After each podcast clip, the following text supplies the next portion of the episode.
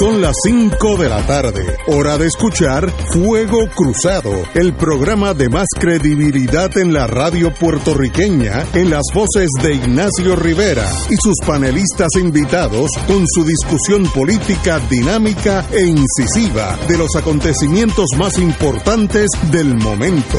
Fuego Cruzado comienza ahora.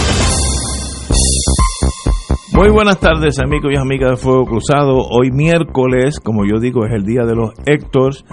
Eh, compañero don Héctor Richard está aquí desde tempranito. Muy buenas tardes Héctor. Muy buenas tardes Ignacio y al público que nos escucha. Y el otro Héctor, eh, eh, que es, fue alcalde de San Juan por mucho tiempo, está por llegar porque está en el canal 4, creo que, que me dijo, creo que es 4, si no es el 2, pero ya viene, así que obviamente el compañero eh, profesor va a estar hablando aquí, lo vamos a rinconar para que nos explique todo lo de la vieja y la nueva ley electoral y los problemas que han surgido, si es que han surgido problemas, que estoy siendo cínico en este momento.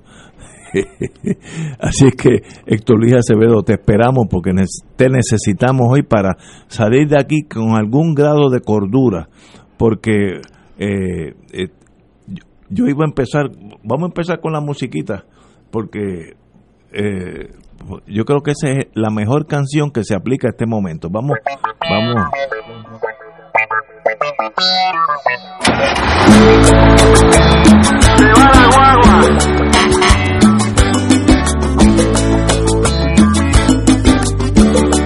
Tú me prometiste una guaracha para yo animar mi fiesta y me prometiste una maraca. Oye, de un igual mi fruta seca, vaya a ¿Dónde está la fiesta de la guaracha? ¿Dónde está la fruta seca? ¿A dónde ve el ordeño de la vaca? Al bidón de las promesas, tira la palanca y endereza. Que la guagua va en reversa. Oye, la guagua va en reversa. Que la guagua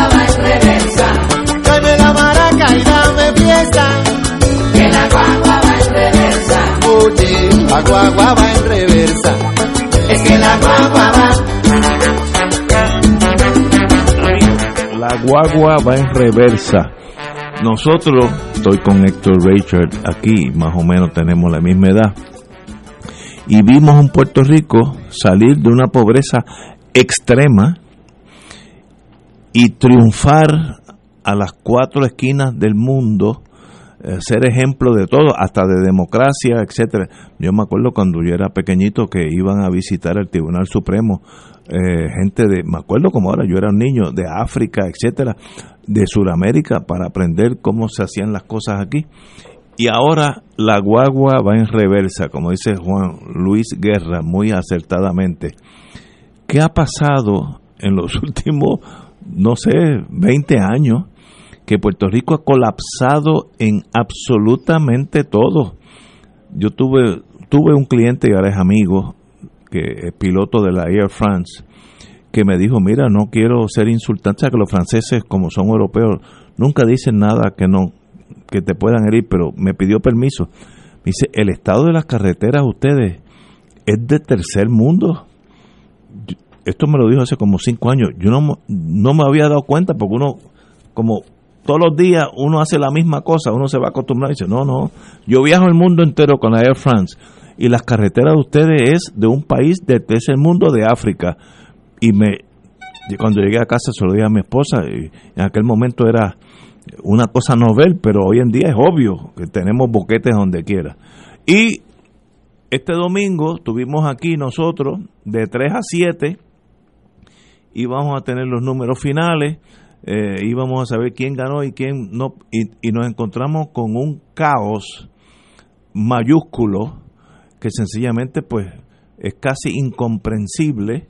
Eh, en el- aún en el viejo San Juan habían papeletas que no habían llegado a las 11 de la mañana. 11 en San Juan, que si cogen la guagua pueden llevar las papeletas en guagua de la autoridad. Eh, una cosa que tú dices, bueno, pues todo el sistema, si no llegaron al viejo San Juan, que esto expira en, en Yauco, allá en, en Adjunta, en Jayuya, pues obviamente pues no tomará dos meses llegar allá.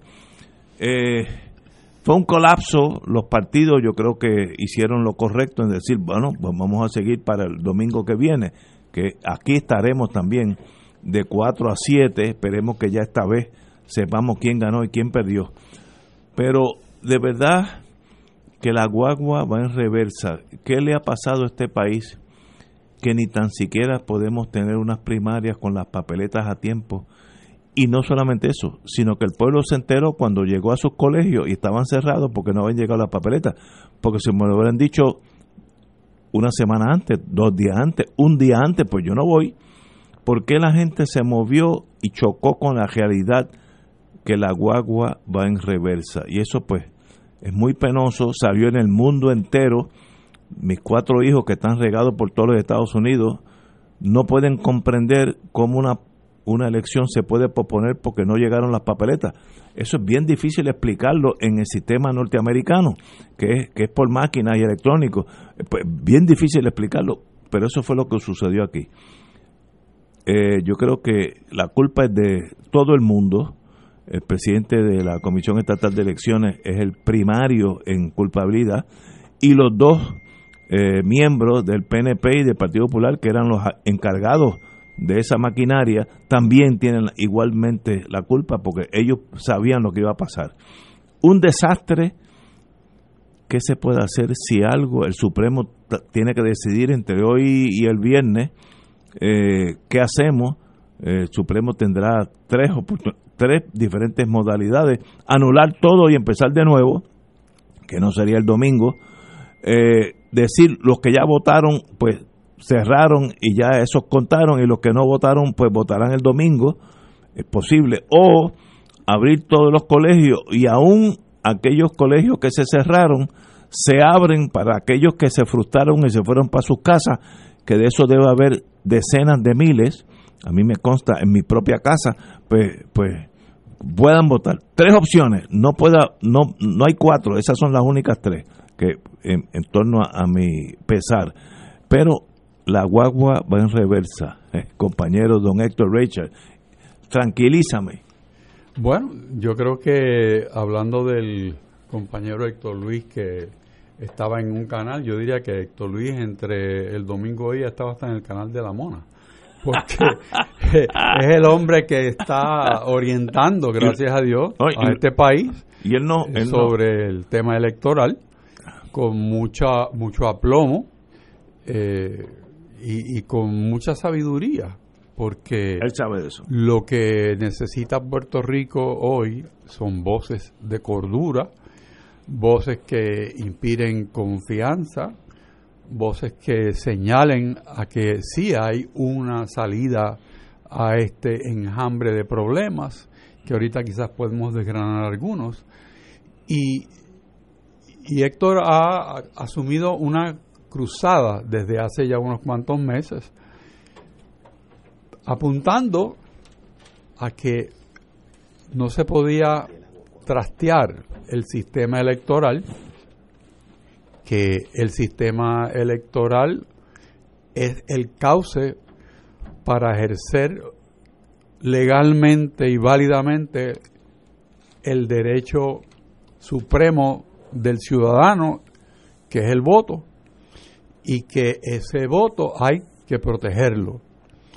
Esa, ese discurso de Héctor, de que hay que proteger el voto, es lo que entiendo yo el Tribunal Supremo está haciendo en este momento.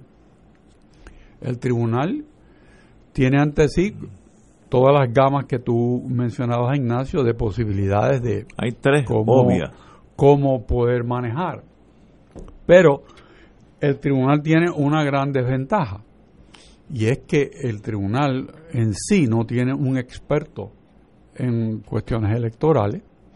En segundo lugar, que no tiene el beneficio de que se haya presentado la prueba en un tribunal que indique cuál es el estado de la elección frustrada del pasado domingo y qué se completó, qué no se completó y cuáles son los distintos problemas que hay que atender. Para muestra, pues como dicen, un, botón, botón Y vamos a hablar solamente de una de un pueblo. Vamos a hablar de Moca. ¿ok? Allí Moca, Todo salió mal. Moca, pues, para empezar, tiene cinco candidatos a la alcaldía. O sea que eso es, eh, diría Carlitos Colón, eso es una lucha de todos contra todos, ¿verdad? El invader y todo esto. Bueno, entonces, obviamente, a Moca ni en el área oeste llegaron las papeletas, los maletines, eh, Increíble. a tiempo o ni a destiempo, porque algunos colegios, por ejemplo, en una unidad que, que tenía dos colegios, pues en uno de ellos empieza tarde, eh, no, no hay suficientes papeletas, entonces deciden cejarlo. Entonces la gente que estaba allí, pues, pues no, no pudo votar. Y los que votaron, pues ya los funcionarios se fueron y cerraron el colegio. En otra situación, pues no había suficientes papeletas en otra en otro colegio y entonces de un colegio que sí tenía algunas tomaron de esas ya iniciadas por los oficiales del colegio Que no era. que no era y los trajeron a otro colegio y en ese otro colegio votaron con papeletas que no eran de esa unidad. Increíble. Pero es que es que ante una situación absurda que pueden hacer personas que tienen un compromiso con dejar que la gente vote y, y- y de facilitar ese derecho que tiene el ciudadano, pues la inventiva dice, bueno, si el papel dice lo mismo, pues yo cojo de aquel que tiene y le doy a este que no tiene. ¿Qué va a hacer el Supremo con esas cosas? Pues no hay que. Pues, o sea, el Supremo no, en primer lugar, no va a saber lo que pasó en Moca. O sea, que cuando, cuando dirija un remedio al problema, probablemente sea un, un remedio muy general y no atienda de raíz los problemas, porque la única manera de resolverlo todo sería empezar de nuevo. Y Puerto Rico no se puede dar ese lujo, porque ya hay una gente que ha votado legal y válidamente en una elección convocada por ley. Y eso da un derecho espectacularmente fuerte a esas personas que votaron y se le puede contabilizar el voto. O sea que, así que el Supremo tiene que coser un traje a la medida del problema, sabiendo que en algún sitio le va a sobrar tela y en otro le va a faltar. ¿Por qué? Porque el cuerpo no está definido. No ha habido un tribunal que pase juicio sobre lo que pasó en el país y pueda ofrecerle una radiografía, un verdadero retrato al tribunal de cuáles son los problemas. Y una vez tú sabes los problemas, puedes apuntar hacia la solución. Pero si no sabes el problema, Eh, pues sí. la solución se va a quedar corta. De todas maneras, mi manera de ver esta situación es que no son los abogados los que van a buscarle la solución al problema. Tiene que ser gente muy sensata, muy sencilla, con mucho sentido común, porque tenemos un problema legal, sí, que se pudo haber resuelto fácilmente si la gobernadora convoca una extraordinaria el mismo domingo y el lunes estaría resuelto. Eso no pasó. No pasó. No pasó. Vea que esa guagua se, Se fue. fue. En No reversa. ni- sí, en reversa. ¿Ok? Entonces, ¿qué nos queda? Una, una elección pospuesta, no prevista. Eso es lo que nos queda. Que va a tener que ser avalada por principios generales del derecho, por el derecho supremo del voto, y todavía hoy el Código Civil vigente, por el artículo 7 del Código Civil, que dice que cuando tú no sabes qué hacer, el tribunal tiene que resolver, independientemente de la ley y lo que sea. Para eso está. No puedes evadir la obligación de resolver la controversia que tienes al frente tuyo como juez. Y eso lo aplica al Supremo más que a nadie en este momento. Así que la solución vendrá, tiene que ser, como dirían en inglés, with all deliberate speed, porque no hay tiempo. ¿Por qué? Porque tenemos las elecciones Sin demora alguna. Y entonces hay cosas que en el calendario que la comisión no entiende ni sabe que debe tener, que hay que hacer ahora mismo para las elecciones. O sea que tú no puedes empezar a proponer lo de las elecciones porque no, son en noviembre y son elecciones que requieren un calendario de operación. quizás si traen aquellos que votaron como consultores y dicen, mire señor, nosotros somos incapaces de resolver esto, resuélvanlo ustedes como lo han resuelto en el pasado. Y en el pasado se han resuelto. Bajo administración PNP, la Comisión Estatal de Elecciones la ha presidido un popular de los que votaron, Nicolás Gautier. Nicolás, sí. Pues, que sabe de ese Sabe mundo, de eso. Ha estado ahí toda una vida. por eso. Y hay funcionarios del PNP que también saben. También. Vamos a traer eso. Y que entre ellos nos den la ruta más expedita y más razonable, ¿ah? razonable, que inspire confianza de este país para solucionar un problema que vergüenza nos da que lo tengamos en las manos por absoluta y total ineptitud, acompañada con negligencia y con ideología, es el cóctel perfecto cóctel para que se jorobe. Es Molotov. Vamos a una pausa, amigos, y regresamos con Fuego Cruzado. Fuego Cruzado está contigo en todo Puerto Rico. Farmacia San Rafael, la primera farmacia de comunidad especializada desde el 1952, atendida por su segunda y tercera generación. Servicios de lunes a viernes de 8 de la mañana a 6 de la tarde, los sábados hasta las 3 de la tarde, aceptando los planes de Vital y la mayoría de los planes. Envíanos tu receta a farmacia@fsanrafael.com. Fax 721-4165 o llámanos al 724-3333. En internet Farmacia San Rafael. 2.6 millones de autos en Puerto Rico, algunos de ellos con desperfectos.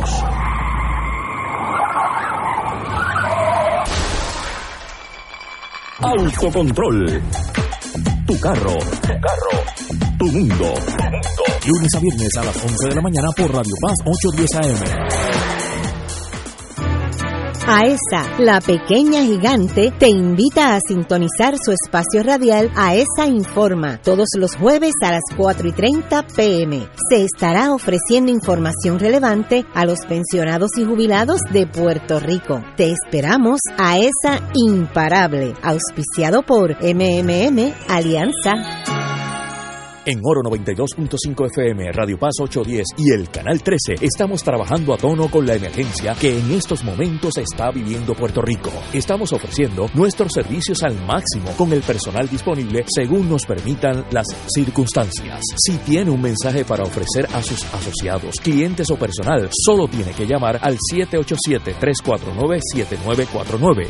787-552-0825 y nuestros empleados le al personal de ventas para atender su necesidad. A nuestros clientes estén en comunicación con su ejecutivo o ejecutiva de ventas que continúan ofreciendo sus servicios como de costumbre. Recuerden los teléfonos 787-349-7949 y 787-552-0825.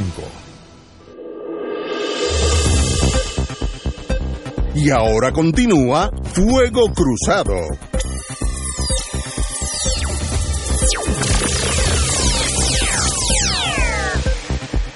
Amigas, amigas, aquellos que nos han enviado algunos mensajes de dónde está Héctor Luis Acevedo, lo estamos esperando. Él está en el canal 4 ah, hablando sobre estos mismos temas. Eh, yo lo, lo tipifico con la guagua en reversa, pero vamos a tratar de ver si la ponemos en, la dirección correcta. Obviamente el Tribunal Supremo tiene varios, varios eh, casos ante sí. Hoy emitió una orden preliminar. Que el Partido Popular no divulgue ningún resultado. Iban a divulgar quién ganó y quién perdió, por lo menos hasta ahora. Y yo creo que una decisión sabia del Supremo, porque eh, en Estados Unidos se llama eso el bandwagon syndrome. Si yo sé quién va a ganar, yo que no he votado, hay una tendencia, un 10% de la humanidad de irse con el que va a ganar. Y eso pues en sí no, no es justo eh, si ya yo sé quién va a ganar. Así que ese conteo de votos que podría fa- facilitar al alcalde de Isabela eh, o, o al compañero Batia, eh, Charlie Delgado o Eduardo Batia, pues mire, no hagan nada, esperemos un poquito más y que la gente vote por aquellos que ellos piensan que es el mejor. Así que en ese sentido yo estoy totalmente de acuerdo con el Supremo que no se divulgue nada ahora. Vienen el sistema de espionaje de ambos partidos y hay un montón de gente que tiene acceso a esos números y ya están corriendo por ahí. Eh, it is what it is, no, no, no estoy diciendo si, si fuera bueno o malo.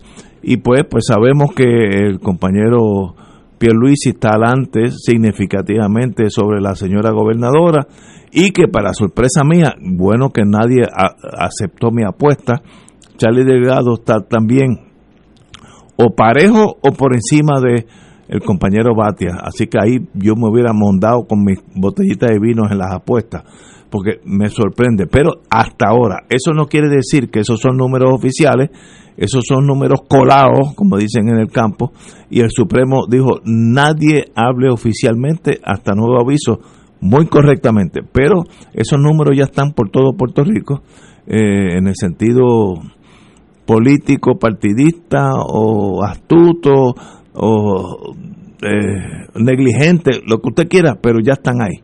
Y son gente que tiene acceso a los números porque están en ese mundo, ¿no? Yo no tengo acceso a ningún número porque yo no estoy en ese mundo, pero hay gente que están en la maquinaria de los partidos y ellos saben lo que está pasando. Eh, ¿Qué remedios tenemos? Pues el domingo que viene estaremos aquí en Radio Paz de 4 a 7 por lo menos esperemos, como a las 4 cierran los colegios, si llegaron las papeletas, estoy siendo cínico ahora, yo estoy seguro que habrán llegado.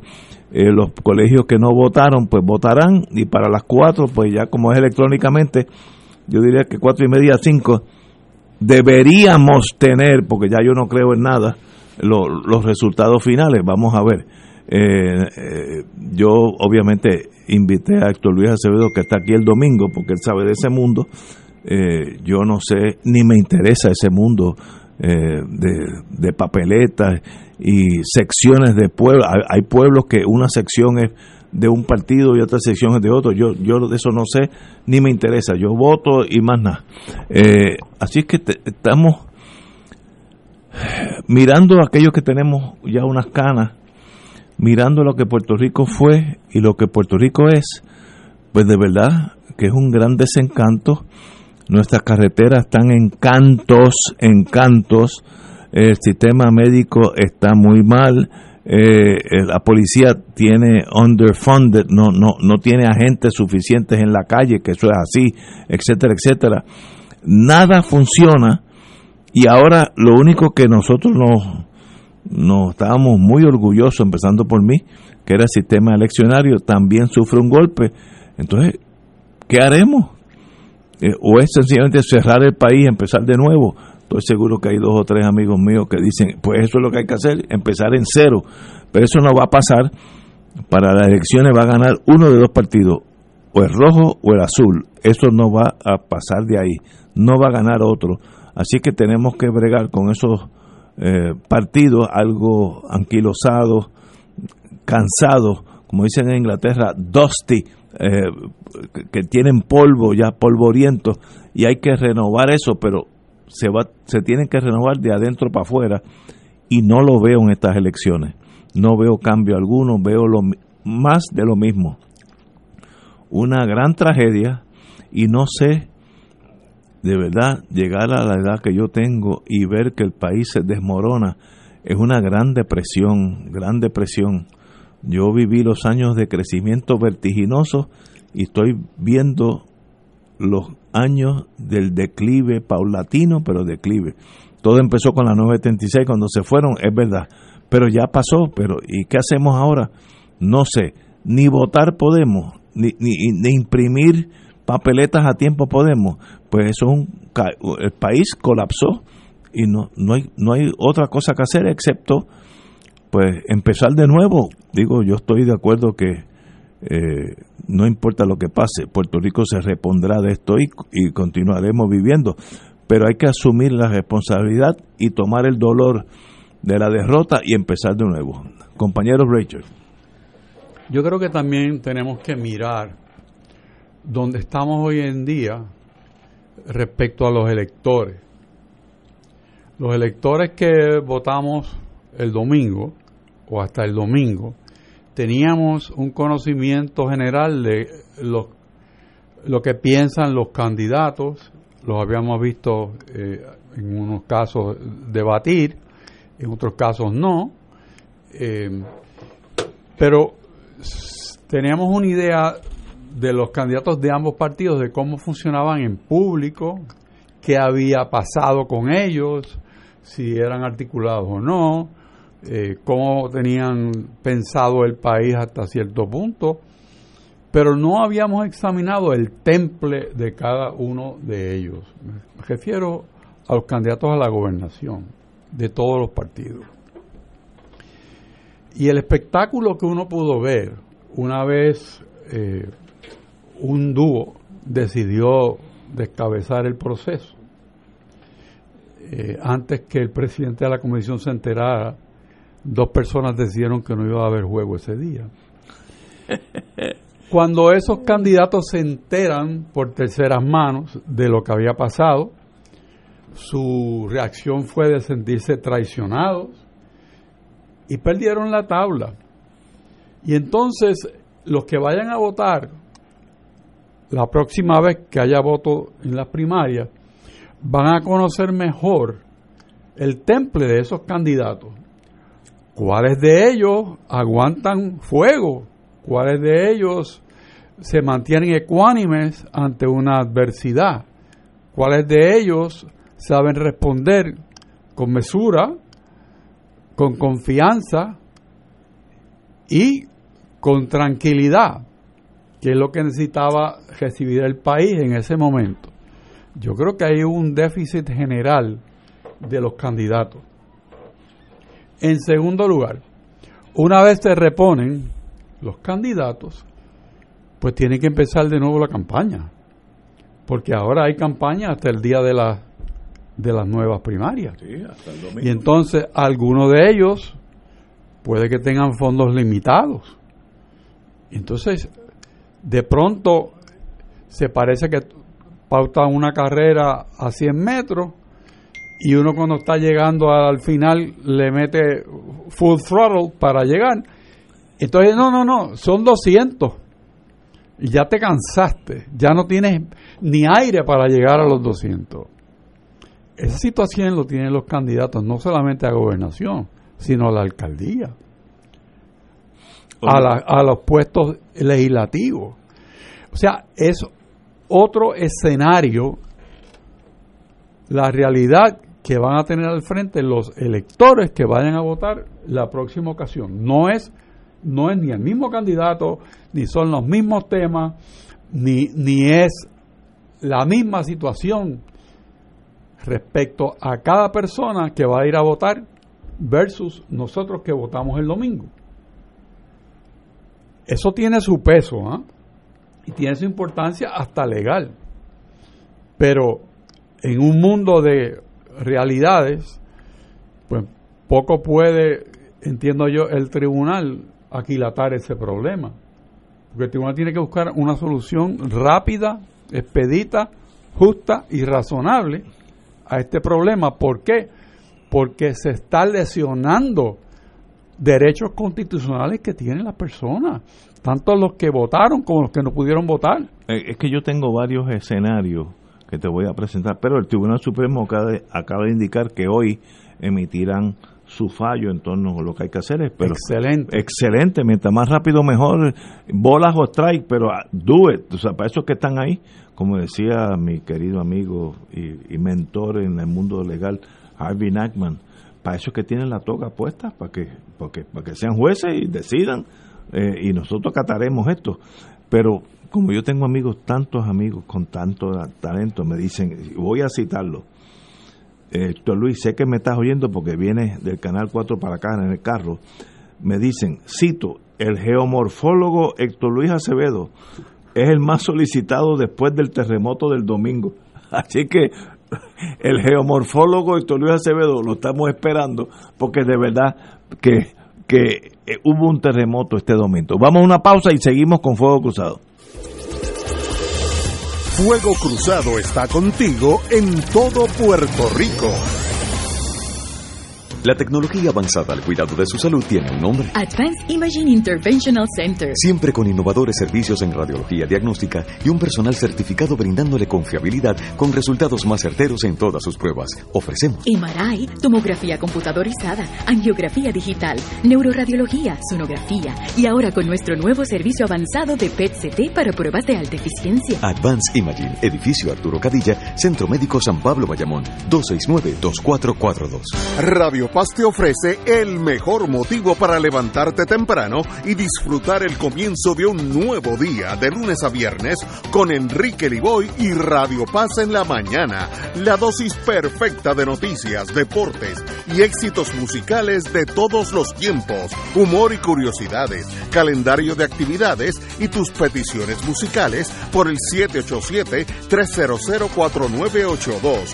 Conéctate con el 810 AM de lunes a viernes con Enrique Liboy y Radio Paz en la mañana. De todo un poco, con Manolo Almeida, el más ameno en tus mañanas por Radio Paz 810 AM, de martes a viernes a las 9 de la mañana. Notas positivas, salud, ambiente, negocios y entretenimiento. Manolo Almeida junto al polifacético Raúl Carbonell, doctora Bárbara Bustillo y la periodista Frances Raya. De todo un poco, martes a viernes por Radio Paz. ¡Estamos vivos! En Radio Paz 810 AM agradecemos las contribuciones de nuestros oyentes recibidas a través de ATH Móvil durante esta larga cuarentena, que nos ha permitido mantenernos en el aire a pesar de la difícil situación económica que nos ha golpeado duramente. Permanecemos a flote, pero cada vez es más cuesta arriba la misión de seguir operando este ministerio radial al servicio de nuestros hermanos en la fe y nuestra iglesia. Ahora más que nunca necesitamos de tu solidaridad. Entrando a la aplicación ATH móvil de la siguiente manera. Paso número 1, marca Pay Business. Paso 2, busca Radio Paz 810. Número 3, escribe la cantidad del donativo. Y número 4, presiona enviar. Muchas gracias por tu ayuda y mil bendiciones ahora y siempre.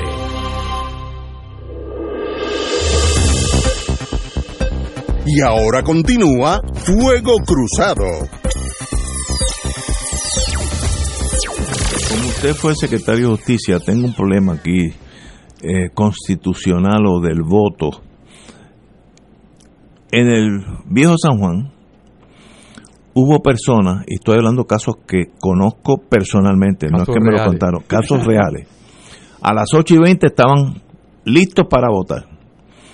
Allí no estaba ni el lugar encendido. Vengan a las 9. Esperaron hasta las 9. No, once y media. Pues se fueron para su casa porque estamos hablando en el Puerta Tierra, Viejo San Juan.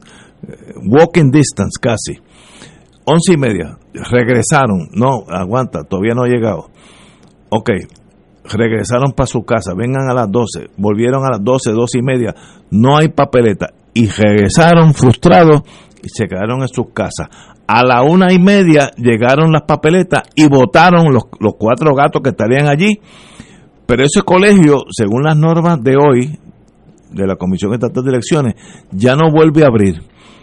Entonces la gente que se frustró, los, los más disciplinados que llegaron a las ocho y media, eso, ese voto ya caducó, no se vota. Eh, ¿Qué le pasó a esa gente? ¿O es que la democracia tiene time limits? Si no, si no votaste en ese, aunque tuviste cuatro horas esperando por la papeleta famosa, y el, y el, el que llegó tarde a una y media, ese votó. Eso es así. El mundo ha llegado a padecer de esta esquizofrenia política. Eh, esa persona que yo conozco, estoy hablando muy cerca a mi vida, esa persona no, no va a votar porque ya su colegio cerró. No entiendo, eh, Héctor. Bueno, ese es un, un tema que es recurrente en muchos sitios en Puerto Rico el domingo pasado y que yo espero que el Tribunal Supremo tome en consideración en las pautas que, que dicte para correr la próxima. Porque esa persona hizo esfuerzos más que razonables por ejercer su derecho al voto. El Estado se lo priva. No puede ir en contra de ese derecho que trató de llevar a cabo de ejercer y estuvo más de una ocasión y le dijeron que no. Y entonces, en muchos casos, votaron los cuatro gatos que tú dices y el colegio lo cierran. O sea que aún antes de las cuatro no había tampoco manera de votar. O sea que es una cosa tan compleja que pudiera bien ser que esa, esa lista electoral de ese colegio se utilice para la próxima vez que se abra y que aquellos que votaron ya pues no voten, pero que los otros que no pudieron puedan votar, porque no han votado. Tú dirías que el Supremo puede, una de las opciones es aquellos colegios que ya cerraron, reabran para los que se fueron sin votar, frustrados. Sí, porque si, si el mensaje del Estado fue no, no puedes votar porque no, no, no tengo aquí la capacidad para que tú puedas emitir un voto y yo pueda custodiarlo. Pues ese derecho hay que preservarlo. Yo creo que el tribunal puede hacer eso muy bien. Esa es una opción. Otra es anular todo y empezar de nuevo. Pues eso es Eso mucho no más va a caro. pasar. Eso es mucho más caro en el sentido económico, ¿no? Y hay que hacer las papeletas de nuevo. Es, es un pugilato. Ahora me pregunto yo, ¿el Tribunal Supremo recibiría un informe de la comisión diciendo que estaría preparado para el domingo, si es que ese es el día? Porque necesita contratos nuevamente con camiones, necesita contratos con los sitios donde se Con los sitios privados donde Por se- eso. O sea que no estamos hablando de, un, de chuparse un limber. Yo, yo tuve una dificultad con la lista oficial de la Comisión Estatal de Elecciones. Y eso no es por las papeletas, eso es por negligencia. Nosotros en Puerto Tierra votamos en, ay, en San Agustín, la escuela San Agustín, que queda, uno camina allí. Hemos votado allí 20, 30 años. Nunca hay problema, una escuela que tiene unas facilidades tremendas, etcétera. Cuando sale la lista de dónde vamos a votar, yo me si- siento por la mañana y busco dónde vamos a votar nosotros. Y yo votaba en San Agustín. Le, di- le- le digo a mi esposa, "Va- está- estamos perfectos porque esa es la nuestra hace 20 años. Cuando llegamos a San Agustín el domingo, siguiendo la lista oficial de la Comisión Estatal de Elecciones, no es que me lo dijo Héctor Rachel o Héctor Luis Acevedo, que ya está aquí. No, siguiendo la lista de ellos, allí no era.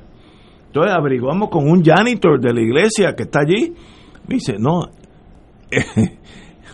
eso es en el, en el- en el anexo del Senado, lo que yo presumí, este señor no sabe lo que está hablando, como una, eh, una primaria va a ser en el Senado de Puerto Rico.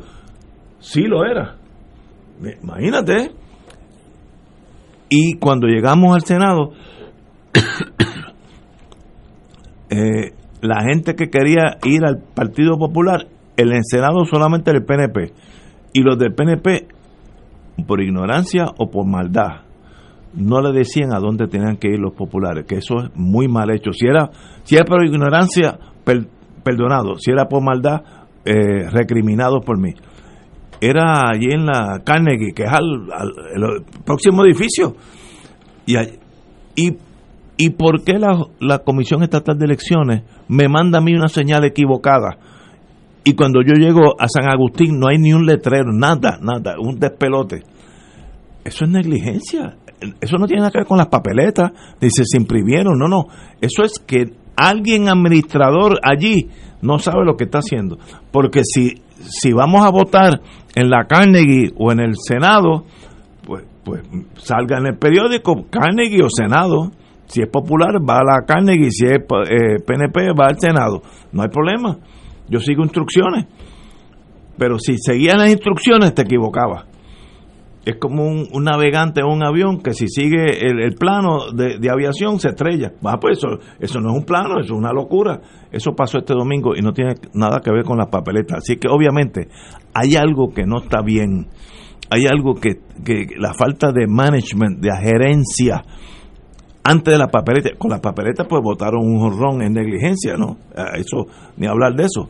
Pero como tenemos a alguien que sabe aquí de eso, Y, y está adentro. y, y está dentro. Está, ese, ese señor, ese señor sabe de esto. Héctor Luis, dime, ¿qué pasó el domingo? ¿Qué no pasó? Bueno, ¿O, o qué hacemos? Bueno, ahí son dos preguntas Dos, aparte. dos- dos diferentes. ¿Qué pasó? Que las primarias eran en junio 7 y había que tirar las papeletas Para junio 7. para mayo. En mayo. O sea, había que no hacerlas pasó. en abril, las papeletas, y lo dice uno de las imprentas, mire, es en abril, porque las primarias por ley era en junio 7. No mandaron a hacer las papeletas ni en abril, ni en mayo, ni en junio. Eh, eh, y entonces usted sabe el día que suspendieron la fecha de junio 7 por ley, el día antes, en junio 6, el No, sábado. me, no sabía eso. O sea, que ellos tenían que cumplir con la ley y mandar y tener las papeletas listas. Las candidaturas cerraron el 30 de diciembre. O sea, que no es porque no sabían los candidatos. O sea, eso es importantísimo. Eh, lo segundo que es importante que la gente nuestros amigos sepan, es que en derecho electoral usted tiene que tener normas que sean administrables. O sea, la gente a veces se cree que llegaron unas papeletas, abre la que vamos a votar. No, eh, los funcionarios tienen que coger esas papeletas, hacer un inventario, probar la máquina e iniciar Cada la uno. papeleta de gobernador, la de senador por acumulación, la de representante por acumulación, la de alcalde, la de senador por distrito. la- o sea, estamos hablando de iniciar 500 papeletas cada uno de los funcionarios. O sea, eso nos hace en 10 minutos.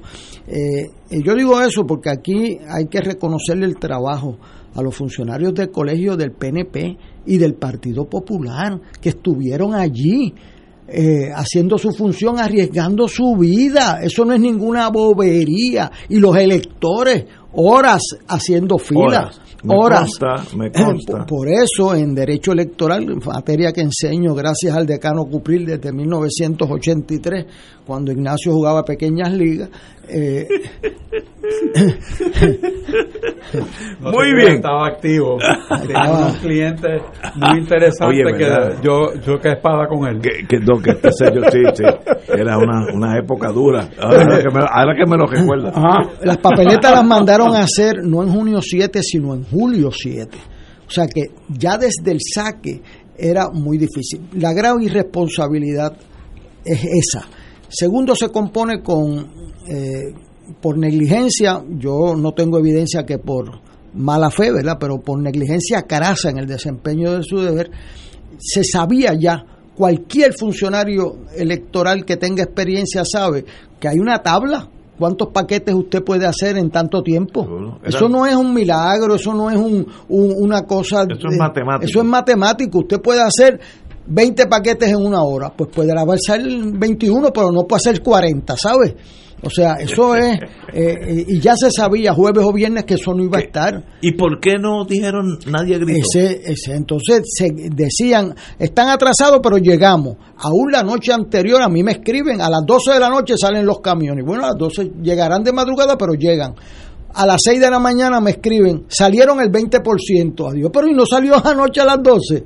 O sea, 20% eh, es eh, nada. 20% es nada. O sea, y la gente, amigos míos, dicen, no, que, seguían vot- que sigan votando. Pero es que si no hay papeleta y tú tienes un camión en San Juan a las 12 del día, ¿a qué hora llega a, a Orocovis ese papel, esa papeleta?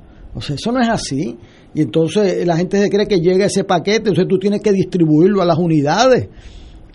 En, en Las Marías hay una unidad que está a 50 minutos. En, en Lares, eh, Castañel queda más de 50 minutos del centro del pueblo. Para entonces abrir eso, eso es otra hora. O sea, no era viable continuar el proceso donde no había salido por negligencia esos paquetes. Así que la responsabilidad ahí es la primera. eh, en este programa lo habíamos dicho, el compañero eh, Richard y, y Ignacio, esa ley electoral sacó al director que hacía los paquetes, ustedes sabían eso, el director de operaciones electorales que tenía la experiencia, lo sacó la ley. La vicepresidente los eliminó la ley. Resultado de eso, que ahora el presidente va a renunciar y no hay nadie que lo, que- que lo sustituya. Y, y estamos a, a cuánto tiempo de las elecciones. 70 días, ¿no? O sea, eh, eh, o sea, 75 días de las elecciones y no hay quien sustituya al presidente. O sea que esto es una situación que hay que resolverla en tres instancias. Primero, el Supremo, que acaban de notificar que van a bajar Hoy. hoy eh, la decisión, hemos invertido, eh, tiene un reclamo de este pueblo importante, y es que hagan un esfuerzo supremo en lograr un, un consenso institucional. A este país le quedan pocas instituciones y el Supremo es una institución lacerada por el banquete total de, que, se cargó ese pueblo. O sea que este es un momento que reclama, igual que el año pasado, que bajaron con una decisión unánime. Eh, segundo, yo creo que lo, yo entiendo como técnico, como candidato que fui, como profesor de Derecho Electoral por 35 años, que el ajuste de los balances de equidad que hay aquí eh, son bastante claros. Aquí tú no le puedes anular el voto a los que lo emitieron a base de una convocatoria del Estado. Obvio. De hecho, hay un caso sobre eso en Rhode Island, donde dan unas normas del Estado y después quiere anular el voto a la gente y le dicen que no, que eso es entrapment, un entrampamiento electoral. El Estado no puede reclamarle una cosa a los electores y después cambiarle las reglas. Segundo, a los que no votaron, por varias razones. Los que no votaron porque no llegaron las papeletas en el 60% del PNP y 60% del Partido Popular. Eso hay que viabilizarle y yo espero que el Supremo lo haga lo antes posible, que no espere meternos en las lluvias del domingo, que ya hoy hay 15 pueblos inundados eh, y no se inundan todos simultáneamente ni uniformemente que eso presenta después un problema de impugnaciones y de querella que lo hagan lo antes posible, si es el sábado, el sábado. Eh, los paquetes estaban hechos, o que no vengan con ese cuento, que contraten los camiones, notifiquen debidamente, pueden quizás hacer un colegio de añadidos a mano en cada precinto para aquellos electores que no pudieron acudir a horas cuando eh, hicieron tarde la apertura. Ahora yo voy a decir lo siguiente, en todas las elecciones, eso lo llama el, el primer circuito, Garden Varieties.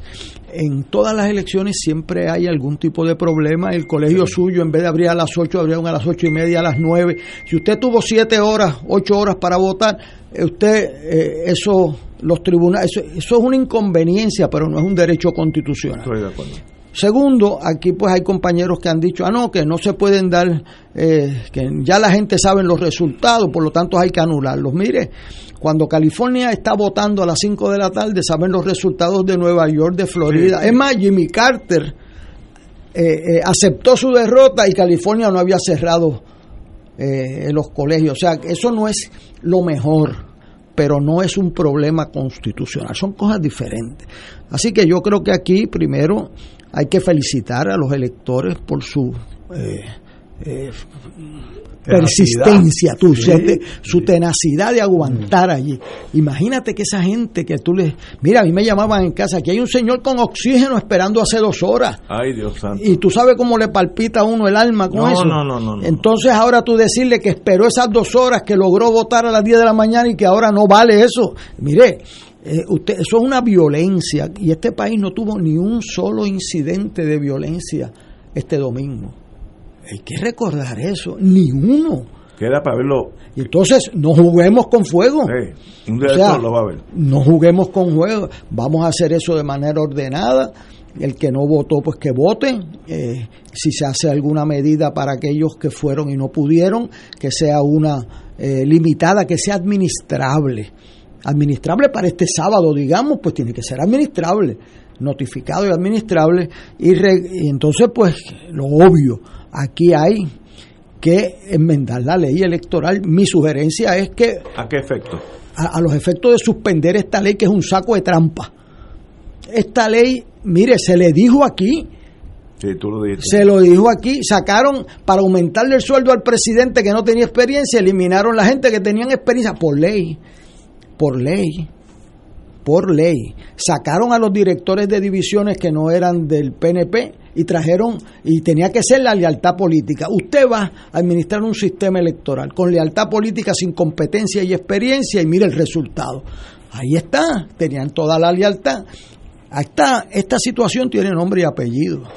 Y los amigos del PNP que hicieron su fila el domingo, con gran valor, los funcionarios de colegio que estuvieron allí a las 6 de la mañana y no pudieron completar y tienen que volver el sábado de nuevo o el domingo cuando diga el tribunal, que le pregunten a Tomás Rivera Chats por qué aprobó esa ley electoral, por qué sacó la gente de experiencia, por qué tiene nombre y apellido y la gobernadora que pudo haber sido uno de los mejores gobernadores en la historia del país.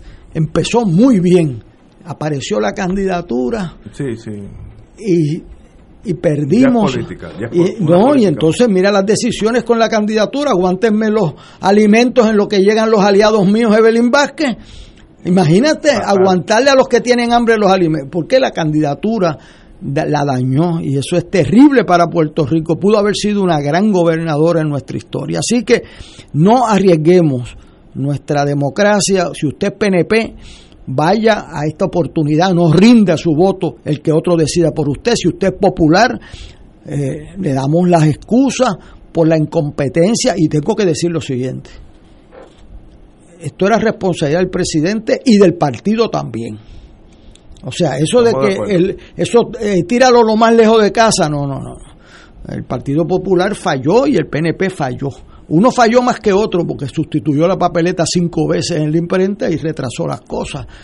Pero tenían que advertirlo al país. Si el jueves, el viernes, usted sabía que no iba a llegar, Pues lo, lo movemos para el próximo lo domingo. movemos para el próximo domingo, y- pero usted no, no arriesga este caos que hemos tenido y es peligroso. Yo le puedo decir que hay que eh, recurrir a la, a la nobleza del puertorriqueño, a la concordia de respetar a los, a los compañeros. Yo iba en la fila del Partido Popular, íbamos ahí a los siete, ocho pies con compañeros, porque estaba en la Interamericana saludando y haciendo los cuentos y la familia como está. Esa cordialidad puertorriqueña eh, es importantísimo protegerla y, y las instituciones.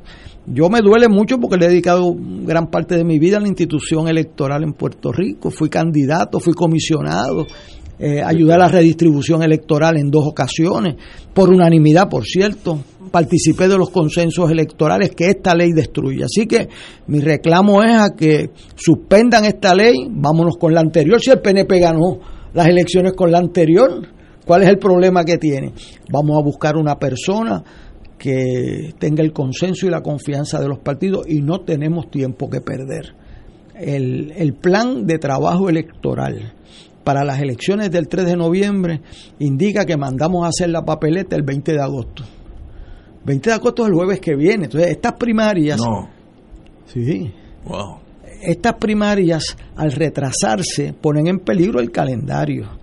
O sea, que, que afectan. Imagínense que ahora las controversias, que si en Moca no hubo papeleta para alcalde suficiente, que si una elección cerrada ahora requiere un recuento, todo eso te empuja días para atrás las papeletas. O, o sea, eh, nunca en la historia de Puerto Rico se había hecho una primaria más tarde que esta. La más tarde era el 11 de julio del 76 eh, y yo peleé eh, para que se adelantara la fecha porque yo era el comisionado, entonces las impugnaciones en Humacao éramos octubre y no teníamos candidatos. O sea, eh, o sea que esto no corre solo, requiere un, un expertise. Yo eh, involuntariamente lo veo ausente en muchos casos. Hay que reclamar la gente que más sabe a que venga a salvar est- esta situación y que logremos ponernos de acuerdo. Los hay, hay alternativas de gente respetable. Eh, yo siempre lo digo, no sé si eso le hace daño, pero el mejor presidente que tuvo la comisión es un estadista, se llama César Vázquez Díaz, fue el primero. ¿Y qué hizo César? Ustedes vean, en las elecciones del 80 por poco nos matamos en una guerra civil y yo me interrogó eh, un muchacho de Aguadilla, Héctor Richard allí, y yo lo puse por escrito, uno de las tres personas más inteligentes que me ha interrogado en mi vida, ahora este Ramos fue otro, eh, eh, Héctor Richard, eh, eh, perdí ese caso, lamentablemente, y entonces, ¿qué pasó? Por poco nos matamos en el 80, eso estuvo a borde, mire, Eugenio Belaval y yo escoltábamos a la comisionada del PCP, Ludmilla Rivera Burgos abajo, para que no la agredieran. No me diga. Eso es así. Nosotros confiábamos más en el juicio de Belaval que en el de la comisión porque era consistente. Entonces, pues te- él, él no podía decir un secreto porque Belaval hablaba duro hasta para decir un secreto. Pero, eh, eh, pero era consistente. La comisión miraba el partido. Es más, le adjudicó un voto del PIB al PNP y yo lo dejé pasar al Supremo y le- pa- para que vieran lo que yo viví allí. Eh, el presidente de la Comisión Estatal de Elecciones no, tuvo, no decidió una sola sesión de adjudicación. Lo sacaron de allí, o sea, la confianza no se legisla hay gente estadista que le corresponde a la presidencia que tienen el respeto de otros partidos. Y eso es la gente íntegra, eh, salvan la democracia. los charlatanes o los que deciden se vuelven cargabates de uno. Por eso esto de presidente del Senado está sonando nombres por ahí. No, no, no, aquí lo que hay que hacer es enmendar esa ley y ponernos de acuerdo en quién va a administrar y traer los vicepresidentes para atrás y buscar la gente que más sabe para salvar unas elecciones que estamos a 75 días de ella. El camino eh, es un camino no fácil, pues estamos atrasados, pero hay formas de solucionarlo si hay la voluntad. Yo entiendo que cuando terminen los resultados de las primarias, las bajas en las primarias van a ayudar a enderezar el camino, porque ya el interés partidista, el interés de su candidatura desaparece y puede reaparecer el de Puerto Rico. Esa es mi esperanza, que la semana que viene, ya eh, adjudicadas las primarias, se nos haga el camino más fácil de lograr acuerdos. Esa es mi esperanza. Tengo un amigo mío que es senador, me dice, pregúntale a Héctor Luis sobre candidatos legislativos. No, no sé qué me está preguntando, pero ¿qué pasa con los candidatos? Ah, pues, porque hay que elegir seis candidatos por acumulación. pues eso eso todavía. Igualmente. Sí, sí. Y eh, no es la situación ideal, pues que sepan cómo va la cosa, eh, porque entonces ha, habido una guerra de embustes en, en los medios, que es bien malo, gente decente se ponen malos, también pierden el camino. Eh, yo, mire, para decirle la verdad, yo entré a la reunión de la Junta de Gobierno del Partido Popular convencido de que no debíamos dar a publicidad los resultados hasta que estuvieran todos. El Supremo acaba de decidir eso. bueno, el Supremo lo que hizo fue diferente. Fue que si este asunto está bajo mi, mi jurisdicción, yo, yo protejo, porque si no se torna académica la decisión del Supremo. Pero entonces yo veía que había una guerra de embuste. Y entonces doy los colegios que me convienen y suprimo los que no me convienen. Ah, y eso le hace un daño. o sea, eso es volver a los... Es más, le voy a decir una cosa. Eso fue uno de los grandes logros de la, del escrutinio, de que le quitara esa competencia de, de, influir con, con resultados. Así que yo creo que ese era un mal mayor al mal menor de saber. Tratar en, en, California no dejan de votar porque sepan cómo votó Georgia, Nueva York o Florida. Eh, no es lo ideal, pero no es un problema constitucional. Y esto nos apunta a la, a la, la necesidad de evitar el papel y votar totalmente electrónicamente. Específicamente lo contrario. Espérate. Lo, lo contrario, sí, porque si no hubiera papeleta hoy, este proceso, esta conversación que estamos teniendo, eh, a la distancia que estamos del Coliseo, pudimos tenerla que en otros sitios, Eso es la, o sea, eh, si usted me dice a mí, a esta gente de San Germán que todavía no le han contado los votos para alcalde, que no hay papeletas, que eso depende de una máquina que se da, en mi colegio se dañó, las máquinas se dañan, señoras y señores, en mi colegio se dañó, a mi esposa no le leía la X en la papeleta de gobernador. Hubo que votar de nuevo. O sea, eh, eh, las máquinas no son infalibles y se equivocan. Si usted no tiene un récord, como dice el profesor Percy y como dice el FBI, tiene que haber papeleta para usted estar seguro que la máquina no trastoca los resultados como pudieron haber hecho los rusos. En Estados Unidos yo voté hace muchos años y era totalmente electrónico, no había un papel. Es correcto. Y eso, no será el futuro. No, eso eh, lo, lo, dice la Academia de Ciencias de Estados Unidos y la Academia, que en este momento eso presenta unos problemas de integridad en el sistema electoral que no prevén que en estos próximos años se salve. Y lo demostró que entraron a las computadoras del Pentágono, al Departamento de Estado. Hay un documental en, en HBO que se llama Hacking Democracy. Y ese documental yo recomiendo que lo vean. Cuando yo lo vi me convencí, cuidado con la tecnología. A mí quien me convenció que tuviera cuidado con eso, para que usted sepa cómo es la vida, fue Peter Krisanowski el comisionado del PNP. Sí, porque la gente se cree que, que los comisionados no hablan y no se entienden y no se respetan. Él me dijo, mire Héctor Luis, fuimos a ver las máquinas en Chicago, que nos las regalaban, por cierto, las de Nueva York. las máquinas aquellas de dar un, una, una palanca nos las regalaban. Y entonces fuimos a ver las de Chicago, que era el... El, touch. ajá, no, no, empujando con, con un dintel el el, punch card. Punch card, sí. Y Krisanowski me dijo, mire Héctor Luis, yo te voy a decir una cosa. nosotros los americanos, porque él hablaba así, pues era americano, me dijo, nosotros los americanos decimos, if ain't broken, don't fix it. Tú, tú, te pones a bregar con las papeletas, te puedes quedar sin la soga y sin la cabra. De eso tranquilo. Y yo me entró eso, ¿verdad? Yo era un jovencito y espérate que este señor lo está diciendo. ¿Y usted sabe lo que pasó? Que el punch card se decidió que era lo más vulnerable de todo en el 1900, en el 2000 lo más vulnerable. Además, había unas papeletas decidiendo Estados Unidos que le, que que le decían que eran las la, las papeletas de una mujer encinta porque hacían un, una barriguita. Este, y entonces decidió eso la elección de Estados Unidos. Y, Pero yo creo que la tecnología, sooner or later, va a ser el papel obsoleto estas elecciones de aquí a 10 años, de aquí a 15 años. Ah, bueno, es sí. cuestión de tiempo. Sí, pero fíjese, con, ese cuento los rusos le comieron los dulces a los americanos. Esa es la realidad. Se le metieron en los sistemas electorales. Ah, bueno, sí, pudieron, y entonces eso no lo digo yo, eso lo dice el Senado, Barr, el presidente del Comité de Inteligencia, lo, lo, dice la Academia de Ciencias. Estuvieron traqueteando los muchachos. Oh, entonces usted tiene que aprender que no hay fórmulas mágicas en la vida ni en la política. Tienes que aprender y hay tecnologías como el escrutinio electrónico que adelanta un montón porque no tienen que contar papeleta a papeleta a los funcionarios. Y déjeme decir una cosa, las máquinas de contar votos que tenemos son más indispensables en las primarias que en las elecciones. ¿Usted sabe por qué? Porque en las elecciones el 70, 80% de los votos son íntegros y en las primarias todos son mixtos. Sí, y hacen cuántas cruces. Mira, Ignacio hizo seis cruces para el Senado, sí. seis cruces para la Cámara una, dos para, para el de distrito, ya son eh, eh, 14. Una para gobernador son 15. Una para representantes, 16. Y votó por Héctor Richard de Cariño, 17. Imagínense. este, o sea, ¿quién cuenta 17 papeletas por 200 electores? No, no. Sume y reste. Y entonces usted va a ver por qué las máquinas de contar votos son un avance de verdad. La otra no. La otra no. Hay que ir a los méritos, no a los discursos. Tenemos que ir a una pausa y regresamos with Crossfire. Fuego Cruzado está contigo en todo Puerto Rico.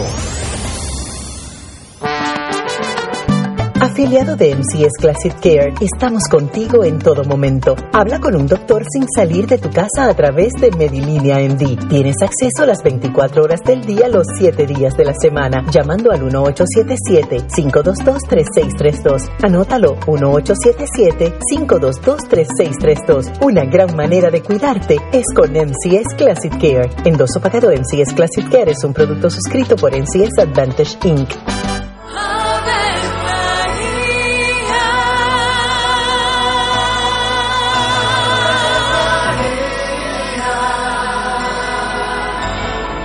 El ángel del Señor anunció a María. Y ella concibió por obra del Espíritu Santo. Dios te salve María, llena eres de gracia, el Señor es contigo.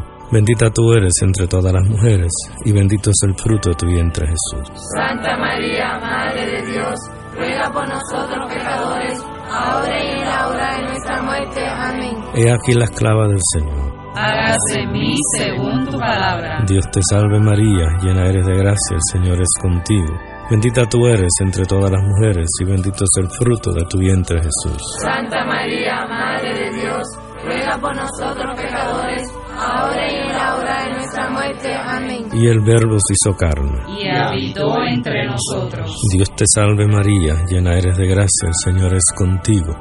Bendita tú eres entre todas las mujeres y bendito es el fruto de tu vientre Jesús. Santa María, Madre de Dios, ruega por nosotros Ruega por nosotros, Santa Madre de Dios. Para que seamos dignos de alcanzar las promesas de nuestro Señor Jesucristo. Oremos. Derrama, Señor, tu gracia sobre nosotros, que por el anuncio del ángel hemos conocido la encarnación de tu Hijo, para que lleguemos por su pasión y su cruz a la gloria de la resurrección, por Jesucristo nuestro Señor. Amén. Gloria al Padre, al Hijo y al Espíritu Santo. Como era en un principio, y siempre, de los siglos. Amén. Ser rotario es vivir la alegría de servir a los demás, a la vez que cultivas la amistad y el compañerismo, sin límites y descanso. Mensaje del Club Rotario de Río Piedras. Aquí la llama se enciende cada tarde a las 5 porque escuchas Radio Paz 810 AM, WKBM San Juan y retransmite en diferido WOROFM Corozal San Juan, la Casa de Fuego Cruzado, el programa de más credibilidad en la radio puertorriqueña.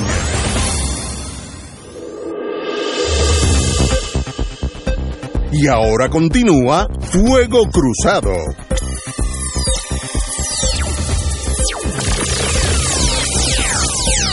Amigos y amigas, tenemos el amigo de Fuego Cruzado, don Víctor Rosario, instrumentista y técnico de calidad del agua, que necesitamos en estos días mucha agua para pasar estos malos ratos. Experto en la contaminación de agua y aire, con más de 35 años estudiando la contaminación en Puerto Rico. Víctor, ¿es el agua que llega a nuestros hogares apta para el consumo? Responsablemente se está llevando el informe de calidad de agua del 2019 porque nos envían un año después qué es lo que nos tomamos. Eh, parámetros de turbidez, que es lo que indica la calidad del agua, están en violación. Un año después. Un año después, o sea, ya usted se la bebió. Tenemos el problema de, de, los coliformes fecales, que es que el agua está contaminada, ¿verdad?, con, con, con desperdicios humanos y de animales en violación. Tenemos también este, el, el, los trialometanos, porque le están echando tanto cloro para contrarrestar esto, que está causando mucho cáncer. Tan, esos trialometanos están 10 a 17 veces más que lo que se permitiría en California o Florida. Wow. Aquí nos están electrocutando básicamente. Entonces, pues, el problema número uno que tiene este país es la condición del agua, porque ¿cuál es la forma más fácil y efectiva de envenenar a un pueblo? Con el agua. Vea el informe de calidad de agua y vea que yo no estoy mintiendo. Y hay, esto es una alerta.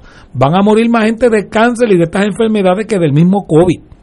Y yo quiero que la gente pues sepan que hay una alternativa que le va a resolver el problema para siempre. Vayan llamando al 923-1515, 923-1515, porque las primeras 20 personas que llamen a ese número y me reciban para hacerle una pruebita del agua van a recibir un purificador de aire valorado en más de 175 dólares de aire para que respire aire puro mientras duerme. Y eso es un regalo que yo le voy a dar con tal de recibirme y verificar cómo está su agua. Es el agua en botella, que es el caso mío filtro o hervir el agua la solución al problema. Yo le enseñé a usted una botella sí, de agua, la, la moví sí. y le puse es verdad. mi celular, la lamparita de abajo sí, hacia arriba y usted vio todas las partículas de plástico. Me sorprendió. Según la Organización Mundial de la Salud, hay hasta 10.000 partículas de plástico por litro en, en, en el 93% de las aguas embotelladas, ellos casi clasifican que el 50% de los casos de cáncer a nivel mundial es por el plástico. De hecho, el promedio de lo que cualquier puertorriqueño recibe en plástico que ingiere es el equivalente a 5 gramos, que es una tarjeta de crédito. Piensa tú comerte una tarjeta de crédito toda la semana, porque el plástico, casi toda la gente lo que están consumiendo, un refresco. Si tú quieres coger un polo de la batería y quitarle todo el óxido, le echas un refresco. ¿Tú te imaginas ese refresco meses ahí metido disolviendo ese plástico? Wow. ¿Qué solución tenemos? Pues la única solución, un sistema de osmosis, porque los filtros son sellados. Si el agua viene con ese fecales de humanos y de animales, por donde un filtro sellado va a botar eso. Cuando usted hierve el agua, pues usted concentra más el plomo, porque el volumen de agua baja y se concentra más estos contaminantes.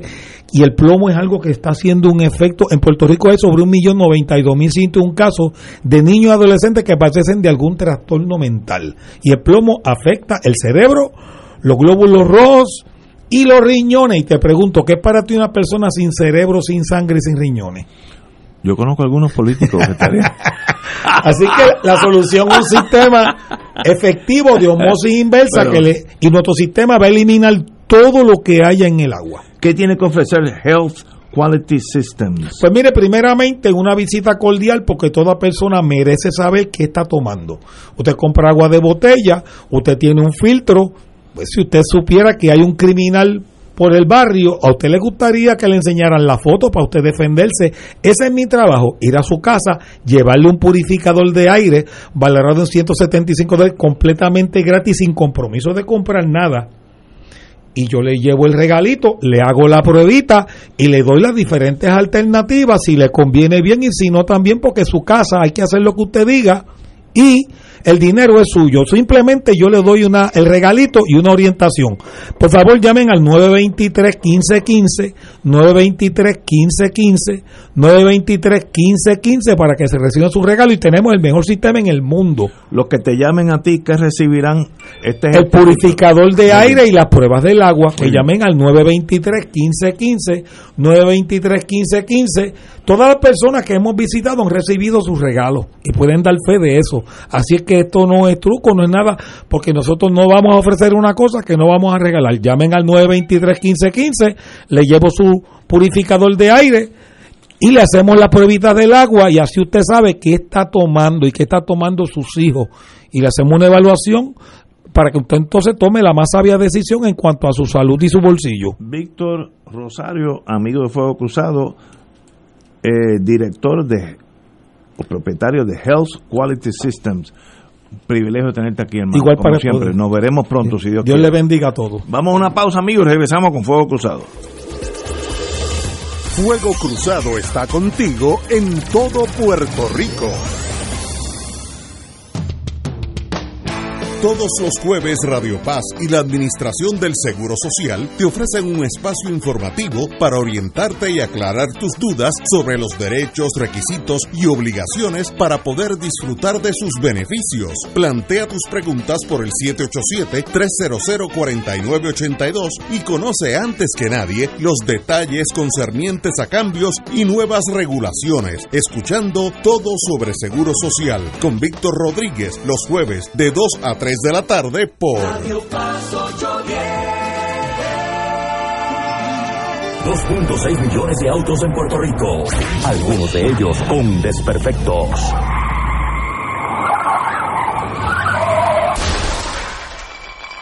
Autocontrol.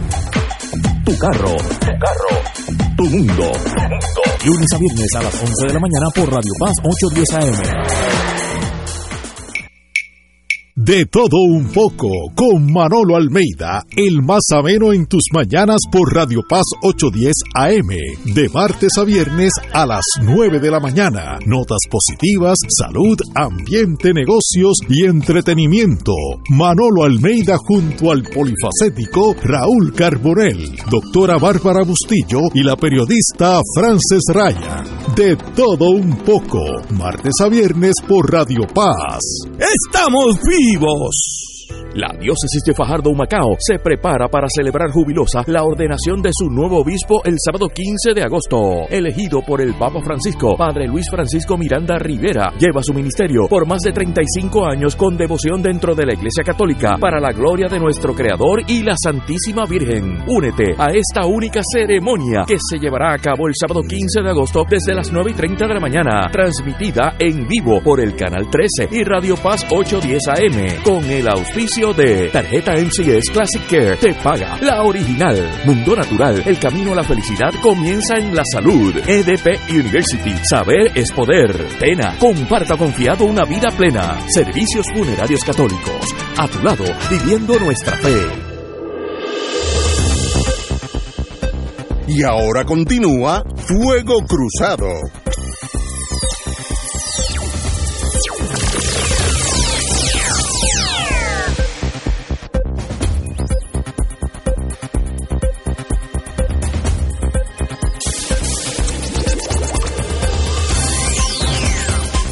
Regresamos, Boys and Girls de Fuego Cruzado. Estamos con, para nosotros, el experto de Fuego Cruzado en- y, y de, Puerto Rico, en términos a la ley electoral y todas esas cavernas oscuras de los, los cuales el elector, como yo, pues apenas sabemos.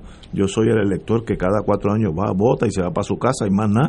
Detrás de eso hay una maquinaria, unos intereses, una, una profesión dedicada a que eso llegue allí para que yo pueda votar. Así que eso no es tan fácil.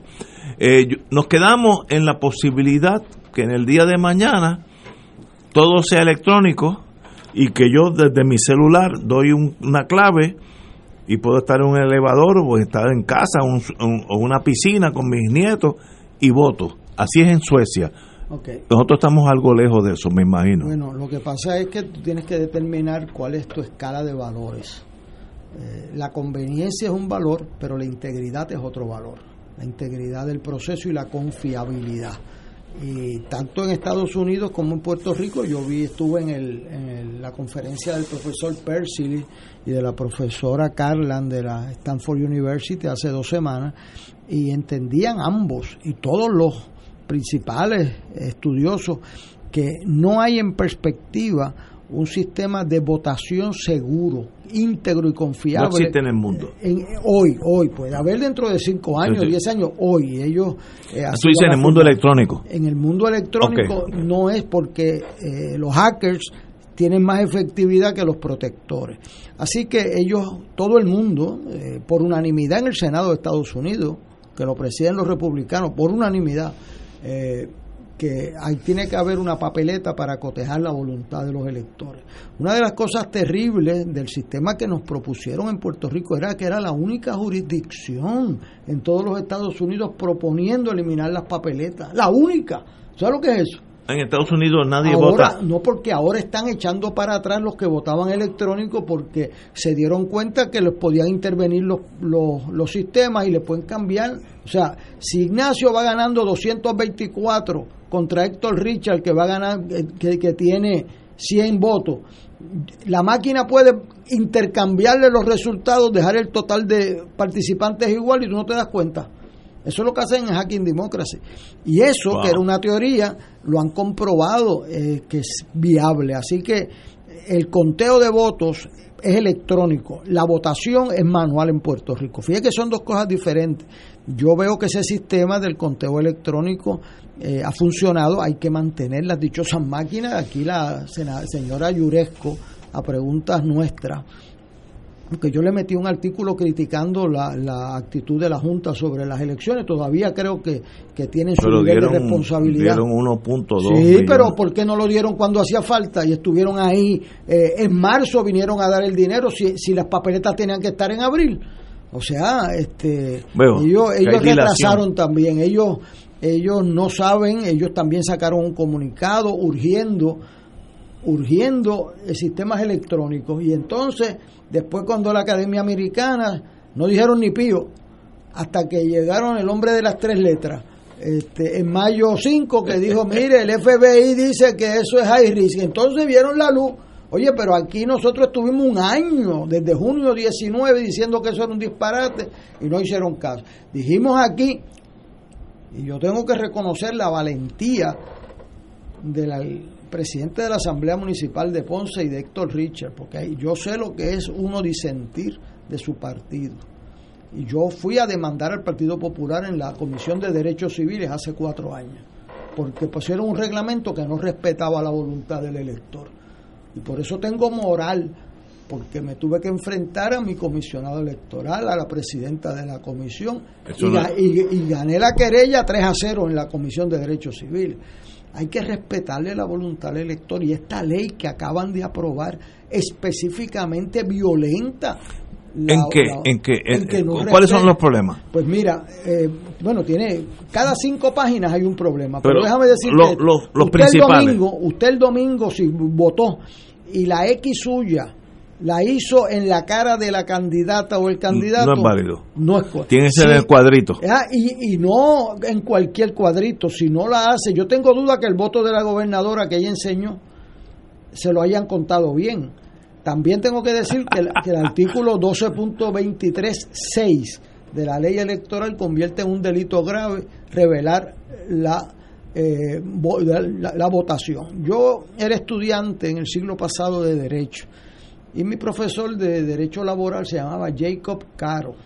Yo no sé si... Sí, me acuerdo, yo, yo, yo, lo conocí, sí. Pues Jacob Caro era un profesor eh, americano que trabajaba por muchos años en el National Labor Relations Board. Sí, me acuerdo. Entonces, yo le pregunté que qué era eso de obligar a la gente a votar secreto, si no era el derecho de cada cual de revelar su voto, ¿verdad?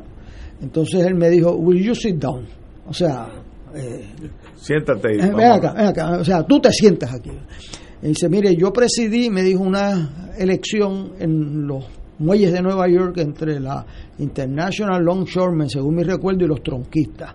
Entonces yo notaba, decía él, una elección de cientos de personas, que la gente venía y votaba y enseñaba la papeleta. Y yo no lo interrumpí porque yo entendí que eso que le enseñe el que la quiere enseñar. Pues hubo veintipico de personas que no enseñaron la papeleta. Cuando yo recogía la hora, los materiales, allá afuera estaban tirados en el piso, habían caído a palo y a tubo a los que no enseñaron la papeleta. Ajá, porque entonces el que no le enseña... Es, es que contrario. Exacto, la, la están violando la secretividad del voto. O sea que para que el voto suyo sea secreto y protegerlo, todo el mundo tiene que votar secreto, porque si nosotros tres votamos y dos de ustedes enseñan el voto, se sabe cómo yo voté. Seguro, seguro. Por lo tanto, y entonces eso de ese profesor, yo he tratado de compartirlo, yo me he reunido y he hecho esta misma a la prensa, porque los fotógrafos son unos incitadores a violar la ley, y le dicen, enséñame la papeleta. Este, y entonces los candidatos, usted los ve los cinco, sí, sí. violando la ley y yo se los advertía a varios de ellos que no lo hicieran y lo hicieron. Pues entonces vamos a enmendar la ley para sacar los candidatos, pero ya usted sabe lo que pasa cuando un alcalde le dice a sus empleados me votas abierto, ¿sabe? Ah, o cuando el patrono, como yo he conocido gente, porque esa es la ventaja que yo le tengo a algunos, yo he conocido gente que le dicen a los empleados, yo quiero saber, es más, mira, había un viejito en el pueblo de Lares, de Puerto Rico, yo presidí esa primaria, y había un barrio de Lares, había una primaria entre Aníbal Pagán y Rafo, y había un, un, colegio en una primaria que fue 228 a 1. A uno. A uno. Entonces yo dije, esto es sospechoso de nación, ¿verdad? Entonces yo hice una vista. Entonces, pues, Rafo, yo me recuerdo, mira, y ahí hay don Andrés, se cree dueño de ese barrio y qué sé yo. Y entonces yo miro así, había un viejito, Andrés, flaco, este, castado, o sea, un viejito duro. Entonces yo dije, bueno, yo quiero escuchar a don Andrés. Oiga, don Andrés, este, usted lleva en este vasito toda mi vida y yo tengo 12 hijos y tengo 28 nietos y tengo 60 más las mujeres y eso suman 230. Su familia. Entonces yo le digo, 230, sí. Y mire, el licenciado me dijo, se me enfermaron tres el día de la primaria esa, por eso es que hay 228. Y yo le digo, pero espérese, ¿pero cómo es eso? Y dice, no, no, porque mi familia vota como yo le digo. Es más, mire, licenciado, el, el que se me escapó a mí fue un tipo que Rafa trajo del pueblo. ¿Y cómo? Si se me coló, porque ese no es del barrio, ahí todo el mundo vota como yo digo. Así que si usted deja a ese viejito que vote la gente abierto, usted nunca va a saber este, la integridad del voto. Eh, así que aquí todos tenemos que hacer un esfuerzo en salvar esta democracia. Cayó en manos del Tribunal Supremo.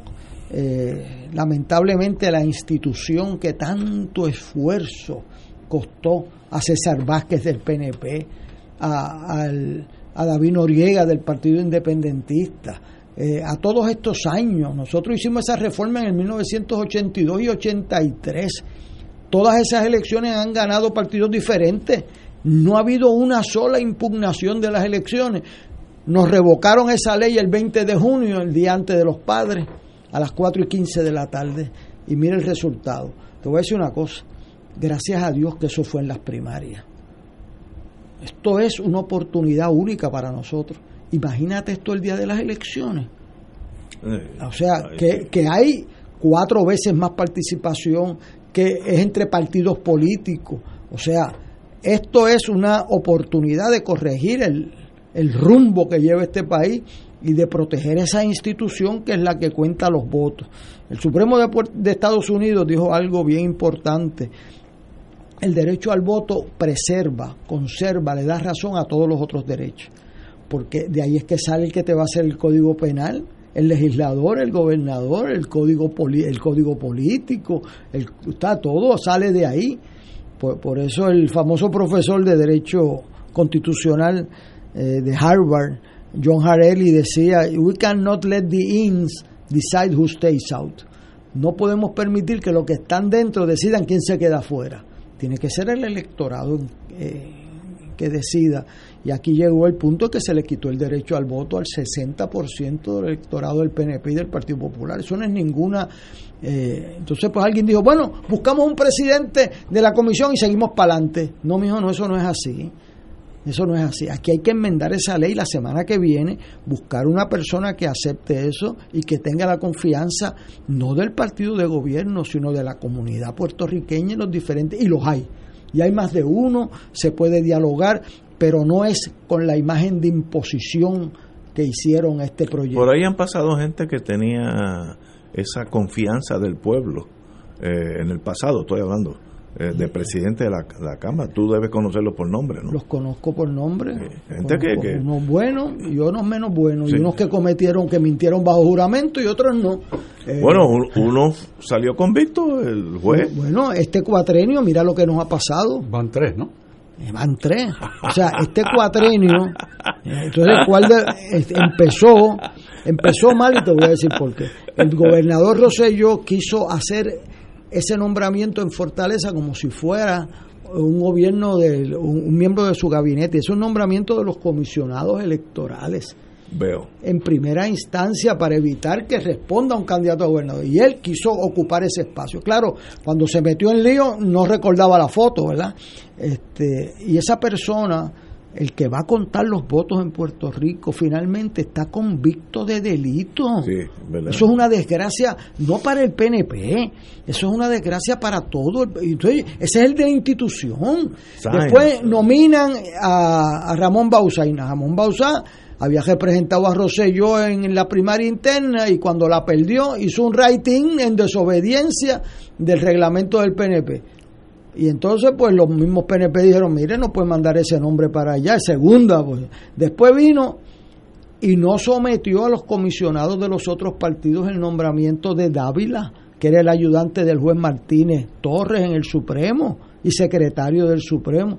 Cogió y lo mandó directamente al Senado con Rivera Chats y a la Cámara con Johnny Méndez. Y ni un solo partido, ni el PIB, nadie lo respaldó y lo impusieron. Ahora, como ustedes van a ver cómo están las cosas aquí, no lo van a conocer. O sea, ahora eh, eh, ese hombre llegó allí en aeroplano sí, sí, sí. Y, y, y, que se busca un abogado, debe buscarse un abogado. ¿Saben? Porque yo veo una... Los capítulos del Código Penal 200 en adelante, que los lea. Que los lea y busque un buen abogado temprano para que no diga Por nada. negligencia que en el deber.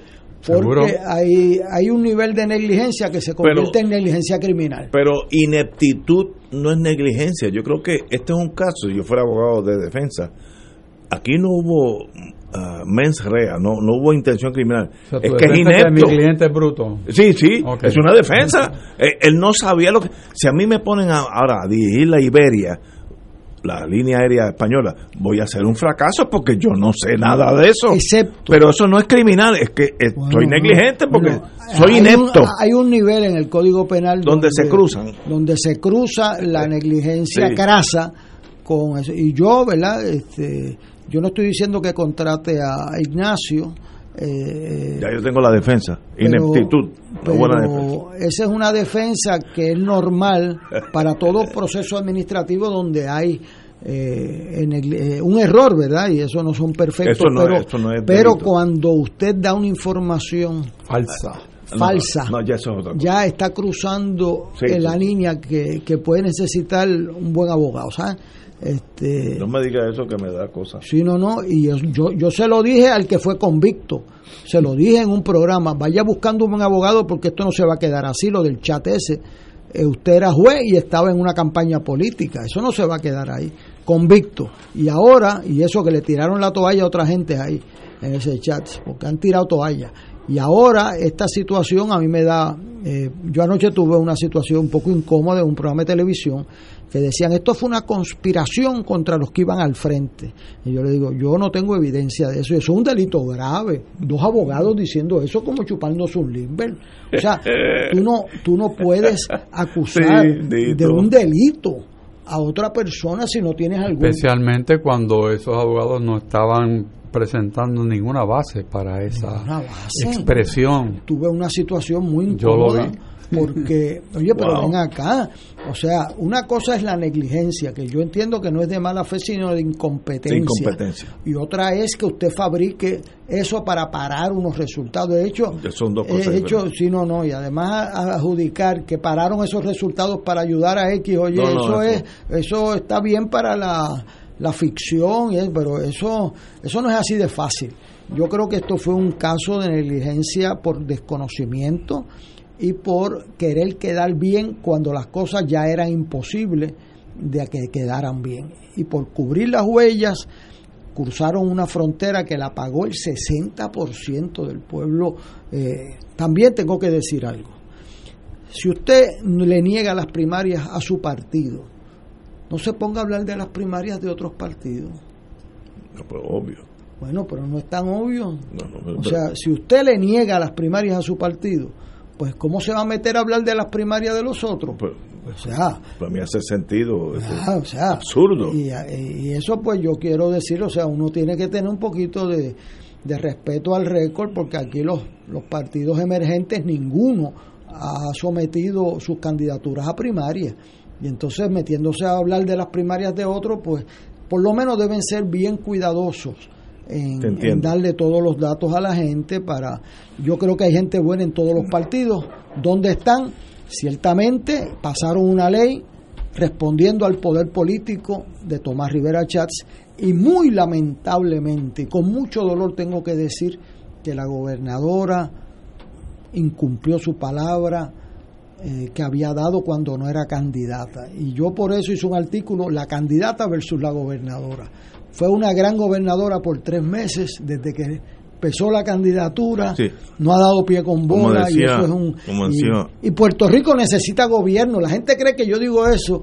Eh, Puerto Rico necesita que los gobernadores sean respetables y que los legisladores de todos los partidos sean respetables. Yo por eso cuando vienen aquí los trato con deferencia, porque esa gente son sacrificados y, y eso de que todos los políticos son iguales son un embuste y que hay gente buena en todos los partidos, esa es mi experiencia, y hay gente mala también en todos los partidos. En todos eh, eh, la vida es como es. Tenemos que ir a una pausa y regresamos with Crossfire. Fuego Cruzado está contigo en todo Puerto Rico.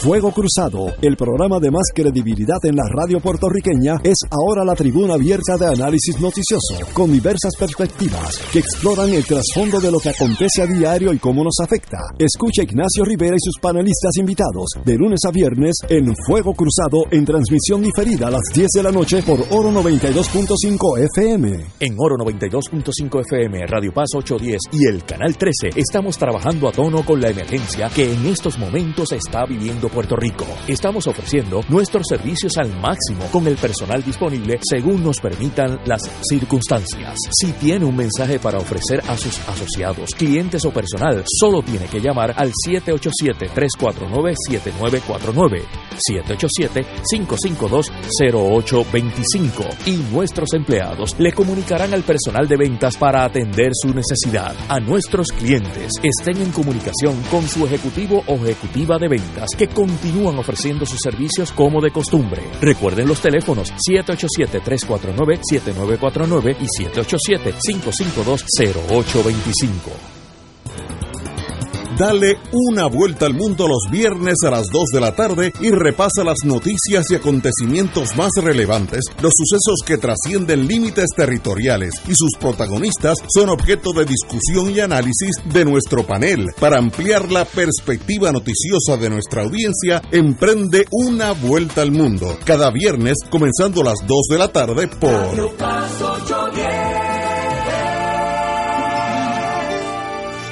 fanático del deporte, la mejor información y el mejor análisis lo escuchas los sábados a las 2 de la tarde por Impacto Deportivo con Javier Sabat y el más completo elenco en deportes por Radio Paz 810 AM y en las redes sociales Facebook Impacto Deportivo Radio PR Twitter e Instagram Impacto underscore Deport juntos, impactando el deporte nacional.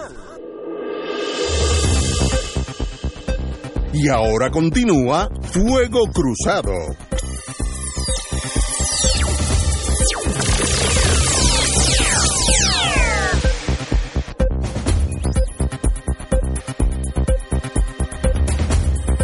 Amigos y amigas, en, en, en varios artículos de la prensa, pero básicamente lo mismo, eh, muchos eh, compañeros analistas y constitucionalistas dicen que el daño es irreparable. Yo no, tal vez sea mi personalidad, en la vida nada irreparable. Mira, hay países que han sufrido una tragedia de una magnitud y se reconstituyen. cuando Yugoslavia se desintegró, hubo unas matanzas étnicas unos con otros, pero una cosa que mejor es ni saber de eso, porque yo Alemania. no. Eh, Alemania, mire lo que pasó. Y, a la larga el país vuelve y se encentra. Así que esto fue un problema que tuvimos o podemos tener todavía, porque la co- Comisión Estatal de Elecciones pues está en, en cuarentena, vamos a ponerlo así. Eh, pero nosotros nos reponemos a esto y haremos buenos gobiernos en el futuro. Gane el Partido Popular, gane el Partido Nuevo, eh, Victoria Ciudadana, el que sea. Así que esta cosa de, en inglés es Doomsday Machine, que apocalíptica, que se acabó todo, no es así. Yo tengo fe en este pueblo. Mira, estos dos señores que están al frente mío, con, con ustedes dos yo puedo ser un país nuevo mañana y pertenecen a ideologías diferentes, pero qué bueno que son así, y de esos hay decenas de miles de puertorriqueños. Así que en las tres, yo, los tres periódicos que yo recibo por la mañana, vi esta, esta análisis casi apocalíptico, y eso no es cierto. Mire, si en Puerto Rico explota un volcán y mata a una tercera, Dios no lo quiera, una tercera parte de los puertorriqueños, nosotros nos reponemos a eso y echamos para adelante. Así que no, no nos rindamos ante, tampoco ha pasado una catástrofe donde ha habido las ca- calamidades que han, países- pa- han sufrido otros países, han sufrido dictaduras donde han matado decenas de miles de personas en un país y a la larga el ser humano triunfa sobre la maldad, así que, o ineptitud en este caso. Eh, así que yo tengo fe, y no, no sé. Ignacio, lo que usted pasa es el, que- el que más fe tiene aquí es usted, así Lo- que eche para adelante. Lo que pasa es que han sido tantas y tantas y tantas vicisitudes que el acumulado es tan grande que la primera reacción es estoy desesperado. O sea, ¿qué voy a hacer? Esto se acabó. Yo que tenía confianza en la Comisión Estatal de Elecciones, que era el último reducto de vergüenza en este país, mira lo que pasó. ¿Sabes? Es una, una desesperación, y- No, tú pero sabes- eso se va. Pero ¿sabes cuál es el va. último reducto? El Tribunal Supremo. Bueno, Si eso sucumbe, se acabó el país. Si, eso se, aca- se acabó el país, Fíjate, yo- ese es el último. Yo creo que el último reducto El del país era, era la comisión. Voy a explicar por qué. Porque ahí es que se cuentan los votos. Ahí es que el elector va. Si no hay funcionarios de colegio, no puede votar. Si no hay papeletas, no puede votar. Y, si no hay ¿quién nombra- confianza- si no hay confianza, ¿quién nombra a los jueces? Los que salen electos de ese proceso. ¿Quién nombra? O sea, y por eso la institución del Tribunal Supremo, lacerada como está en la confianza de gran parte del pueblo, de una buena parte del pueblo, es de las pocas cosas que nos queda. eso es que tiene que ser un esfuerzo casi unánime o unánime. Segundo, la comisión, yo coincido con Ignacio, tiene que enderezar rumbo temprano. Hoy oigo periodistas y, gente diciendo, ah, pues que pospongan las elecciones. Mire, no se juegan con las reglas de juego. Usted no cambia las reglas de juego en, un, en una elección. Eso se lo dijimos aquí. Eh, ya empezó el ciclo electoral, estamos a setenta y pico días de las elecciones. Este, lo que hay que hacer es hacer lo que es inminente. Nosotros corrimos las elecciones pasadas con la ley anterior y con gente que puedan tener la confianza de cantar las victorias y las derrotas del que tenga los votos y el que no los tenga. Y cuando tú tienes gente seria, pues los fun- funcionan. Yo he estado allí. O sea, y yo me siento orgulloso de haber pertenecido a la primera comisión estatal de elecciones que la presidió un miembro del PNP que fue secretario general del PNP después, o sea, no era un, un- uno suavecito, una persona convencida de que quería la estadidad para Puerto Rico, igual que el decano Cupril, eh, decano de la Escuela de Derecho de la Católica en Ponce, eh, una persona estadista, pero era una persona decente.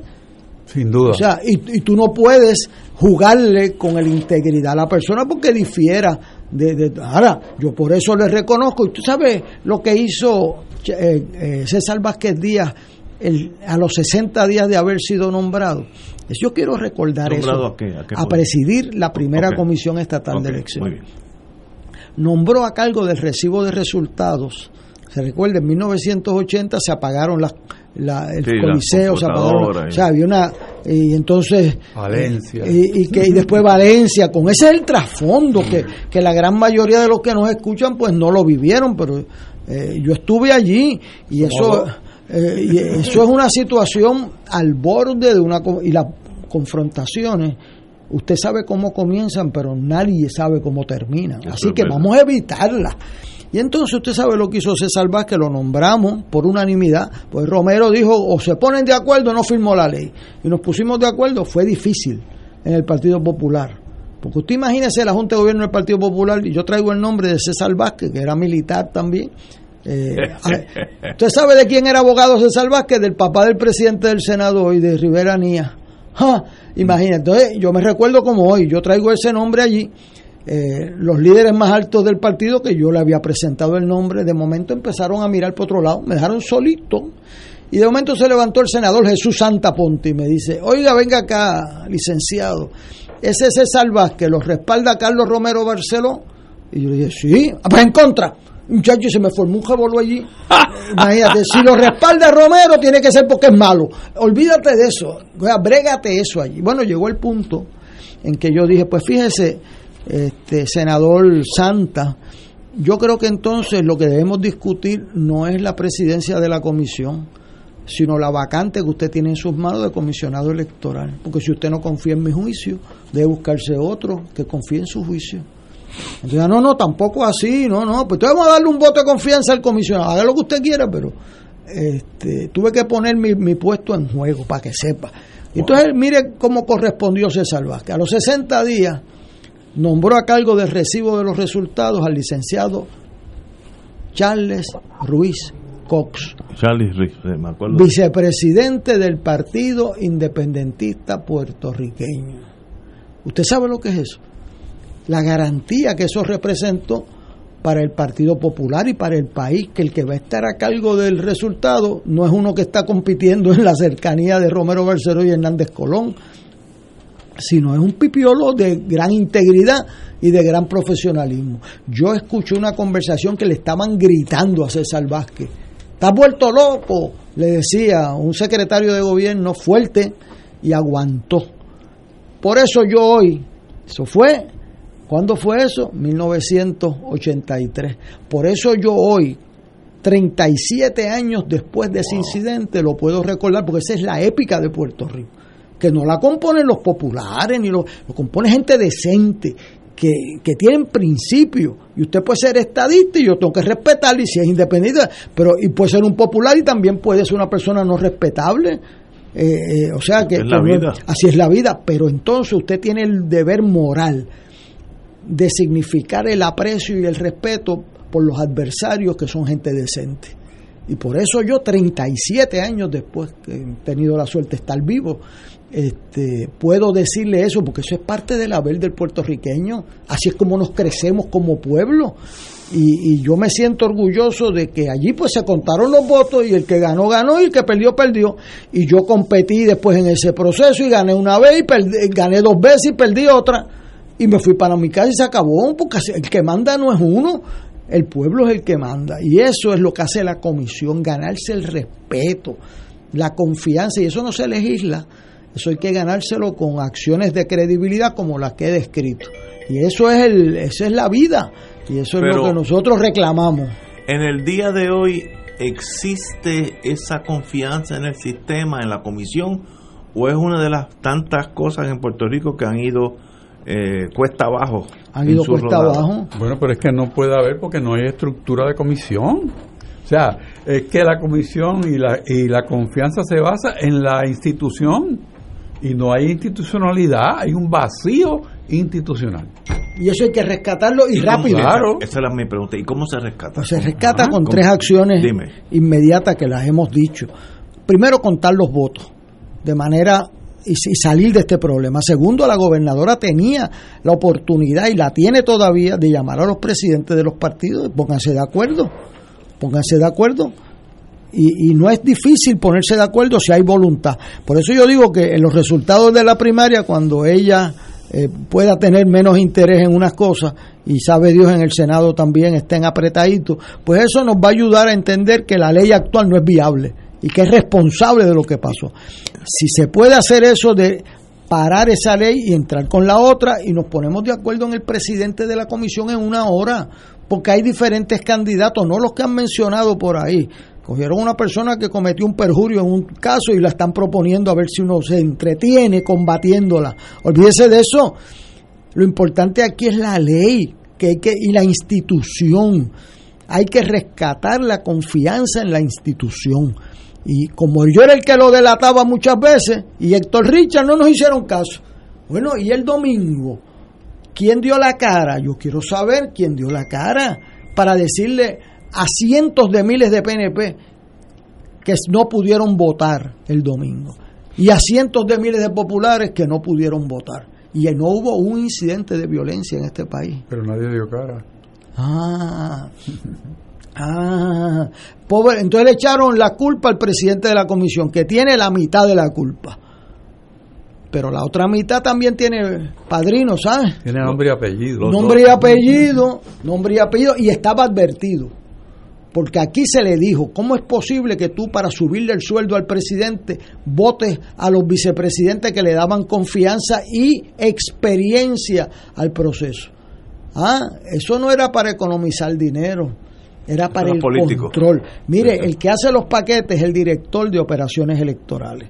Cuando se dividieron las presidencias de las divisiones, esa le tocó al Partido Popular. En la ley le quitaron eso al Partido Popular, en la ley para consolidar todo en el PNP. Pues ahora tienen que responder por lo que hicieron. Me, acaban de llegar un mensaje que ya el Supremo decidió si alguien puede decir en los próximos cinco minutos qué fue lo que se decidió, pues lo tiraremos al aire. Si no, pues tendremos que leerlo esta noche. Pero ya parece que, ya el Supremo dijo, eh, los compañeros que me están mandando ese mensaje, que son abogados, pues déjenme saber, el señor, el amigo, abogado eh, Walker, de Torre de la Reina, vecino mío, me dijo, sigan ustedes después de las 7, por favor.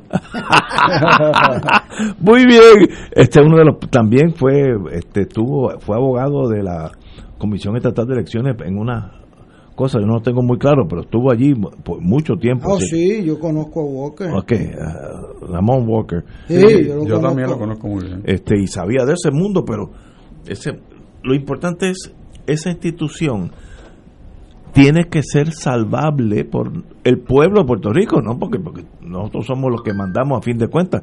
Pero veo que va cuesta abajo y si se va al Tribunal Supremo, pues se acabó Puerto Rico, entonces pues no hay, no hay que hacer más nada. Eh, bueno, nadie... Eh,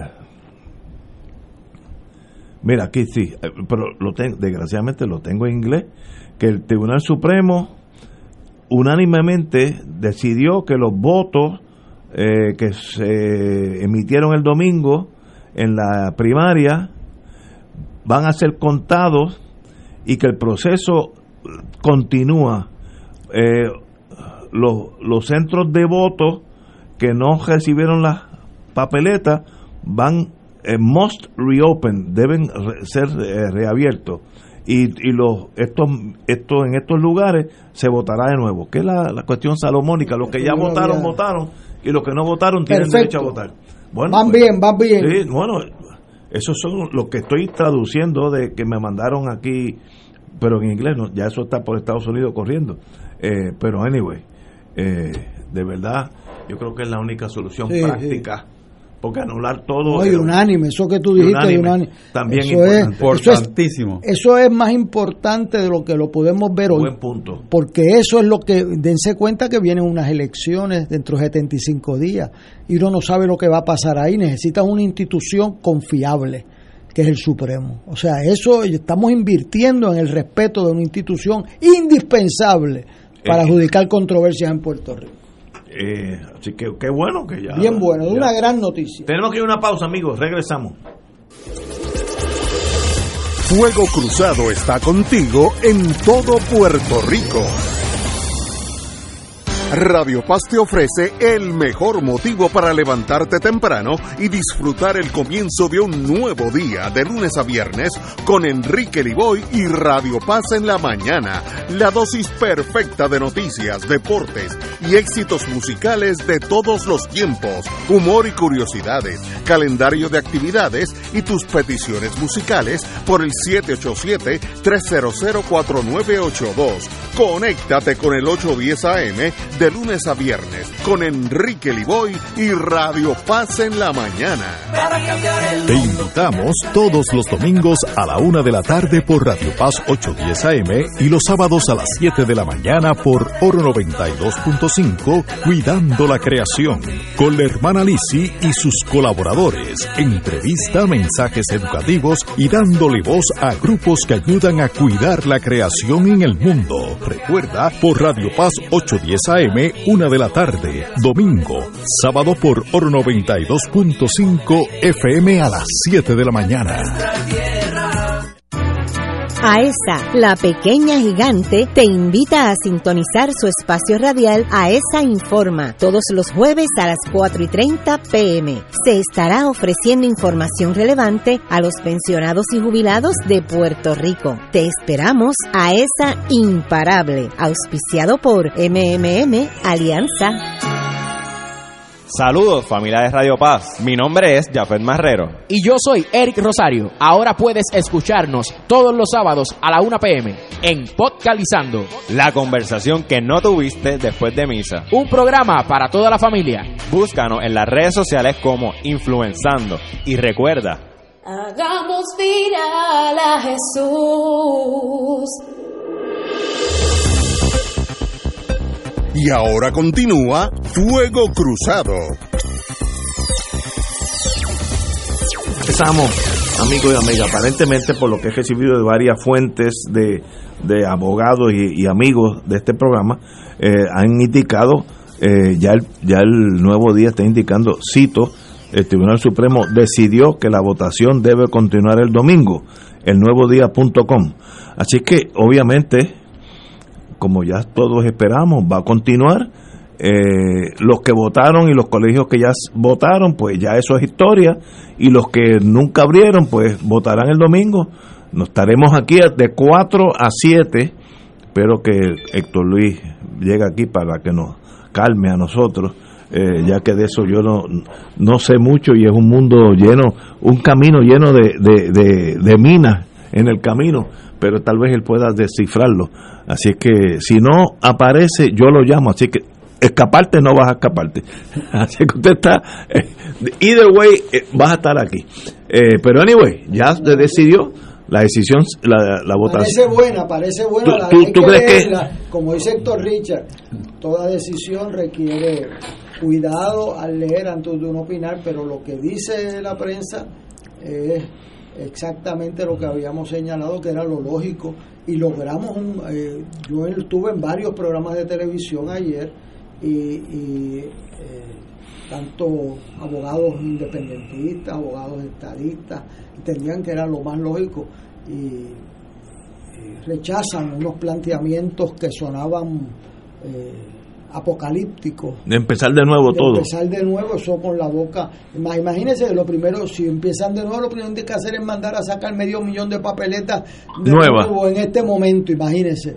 Este, No, ordenar el papel, porque ese papel no está ese aquí. papel no está aquí, Así que sea, eso toma eh, tiempo. Por eso hay, hay una norma en derecho electoral que dice, más vale una onza de administrabilidad que una libra de buenas intenciones, dere- Oye, y de los rumores de los cuales están, no quiero inventarme nada, en página 4 de Vol- Vocero, que Carlos Delgado, el amigo Carlos Delgado y el amigo Pedro, Puel- Pedro Pierluisi están en la delantera. ¿Eso es confiable?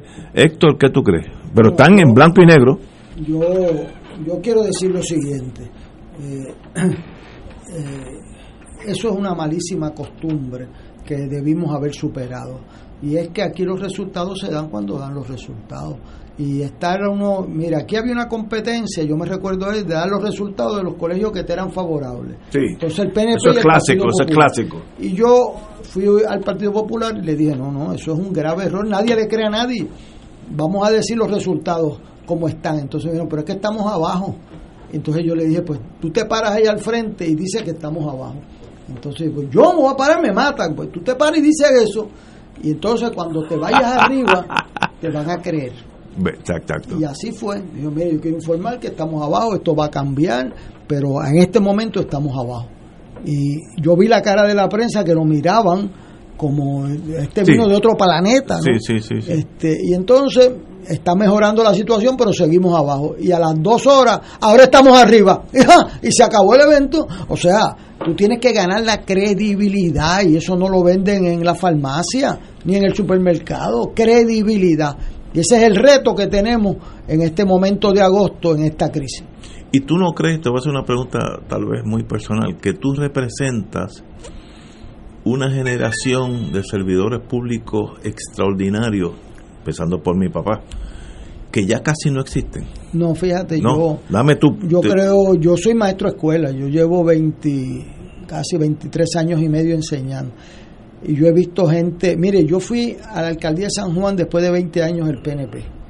Y yo encontré, siempre hay su bandido, pero el 99% de los bueno. servidores públicos, el- algunos los conocía del ejército, como el mayor Coakley.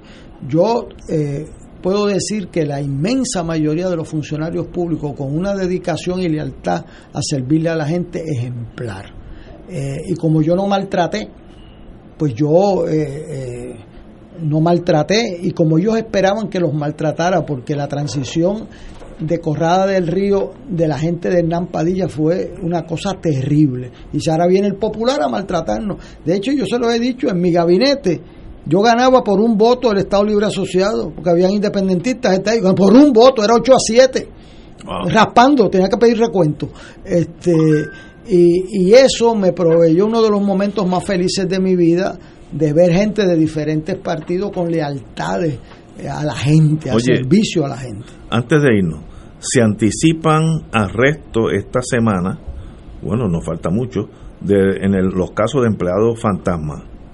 Eh, Bueno, como tú lo anunciaste, no, yo, yo sé que hay un gran jurado, pero no sabía que ya estaba, el, el mango se iba a caer. no, que te van a buscar de abogado ya mismo. No, no diga eso. Yo, como yo defiendo a gente totalmente inocente, pues a veces. Seguro, seguro. bueno, señores, ha sido un privilegio estar aquí con ustedes. ¿Verdad que aprendí mucho de la ley electoral, de la cual muy pocos abogados saben nada? Eh, y el compañero Walker, que vecino mío, excelente ser humano, es uno de los de esos abogados que dedicó muchos años a ese mundo. Así que todas, todos esos puertorriqueños buenos hacen que aquellos problemas que hemos tenido y que tendremos se repongan y sobrevi we shall overcome, como decían en Estados Unidos, a palo limpio, pero they overcame, así que qué bueno. Y ya empezamos a corregir el problema, el domingo terminamos la primaria y luego veremos una, una elección y ganará el que saque más votos. Mire qué fácil es. Señores, tenemos que irnos, como siempre, compañeros, los dos. Muy buenas tardes a Los todos. dos Buenas Héctor. tardes. Un privilegio estar aquí.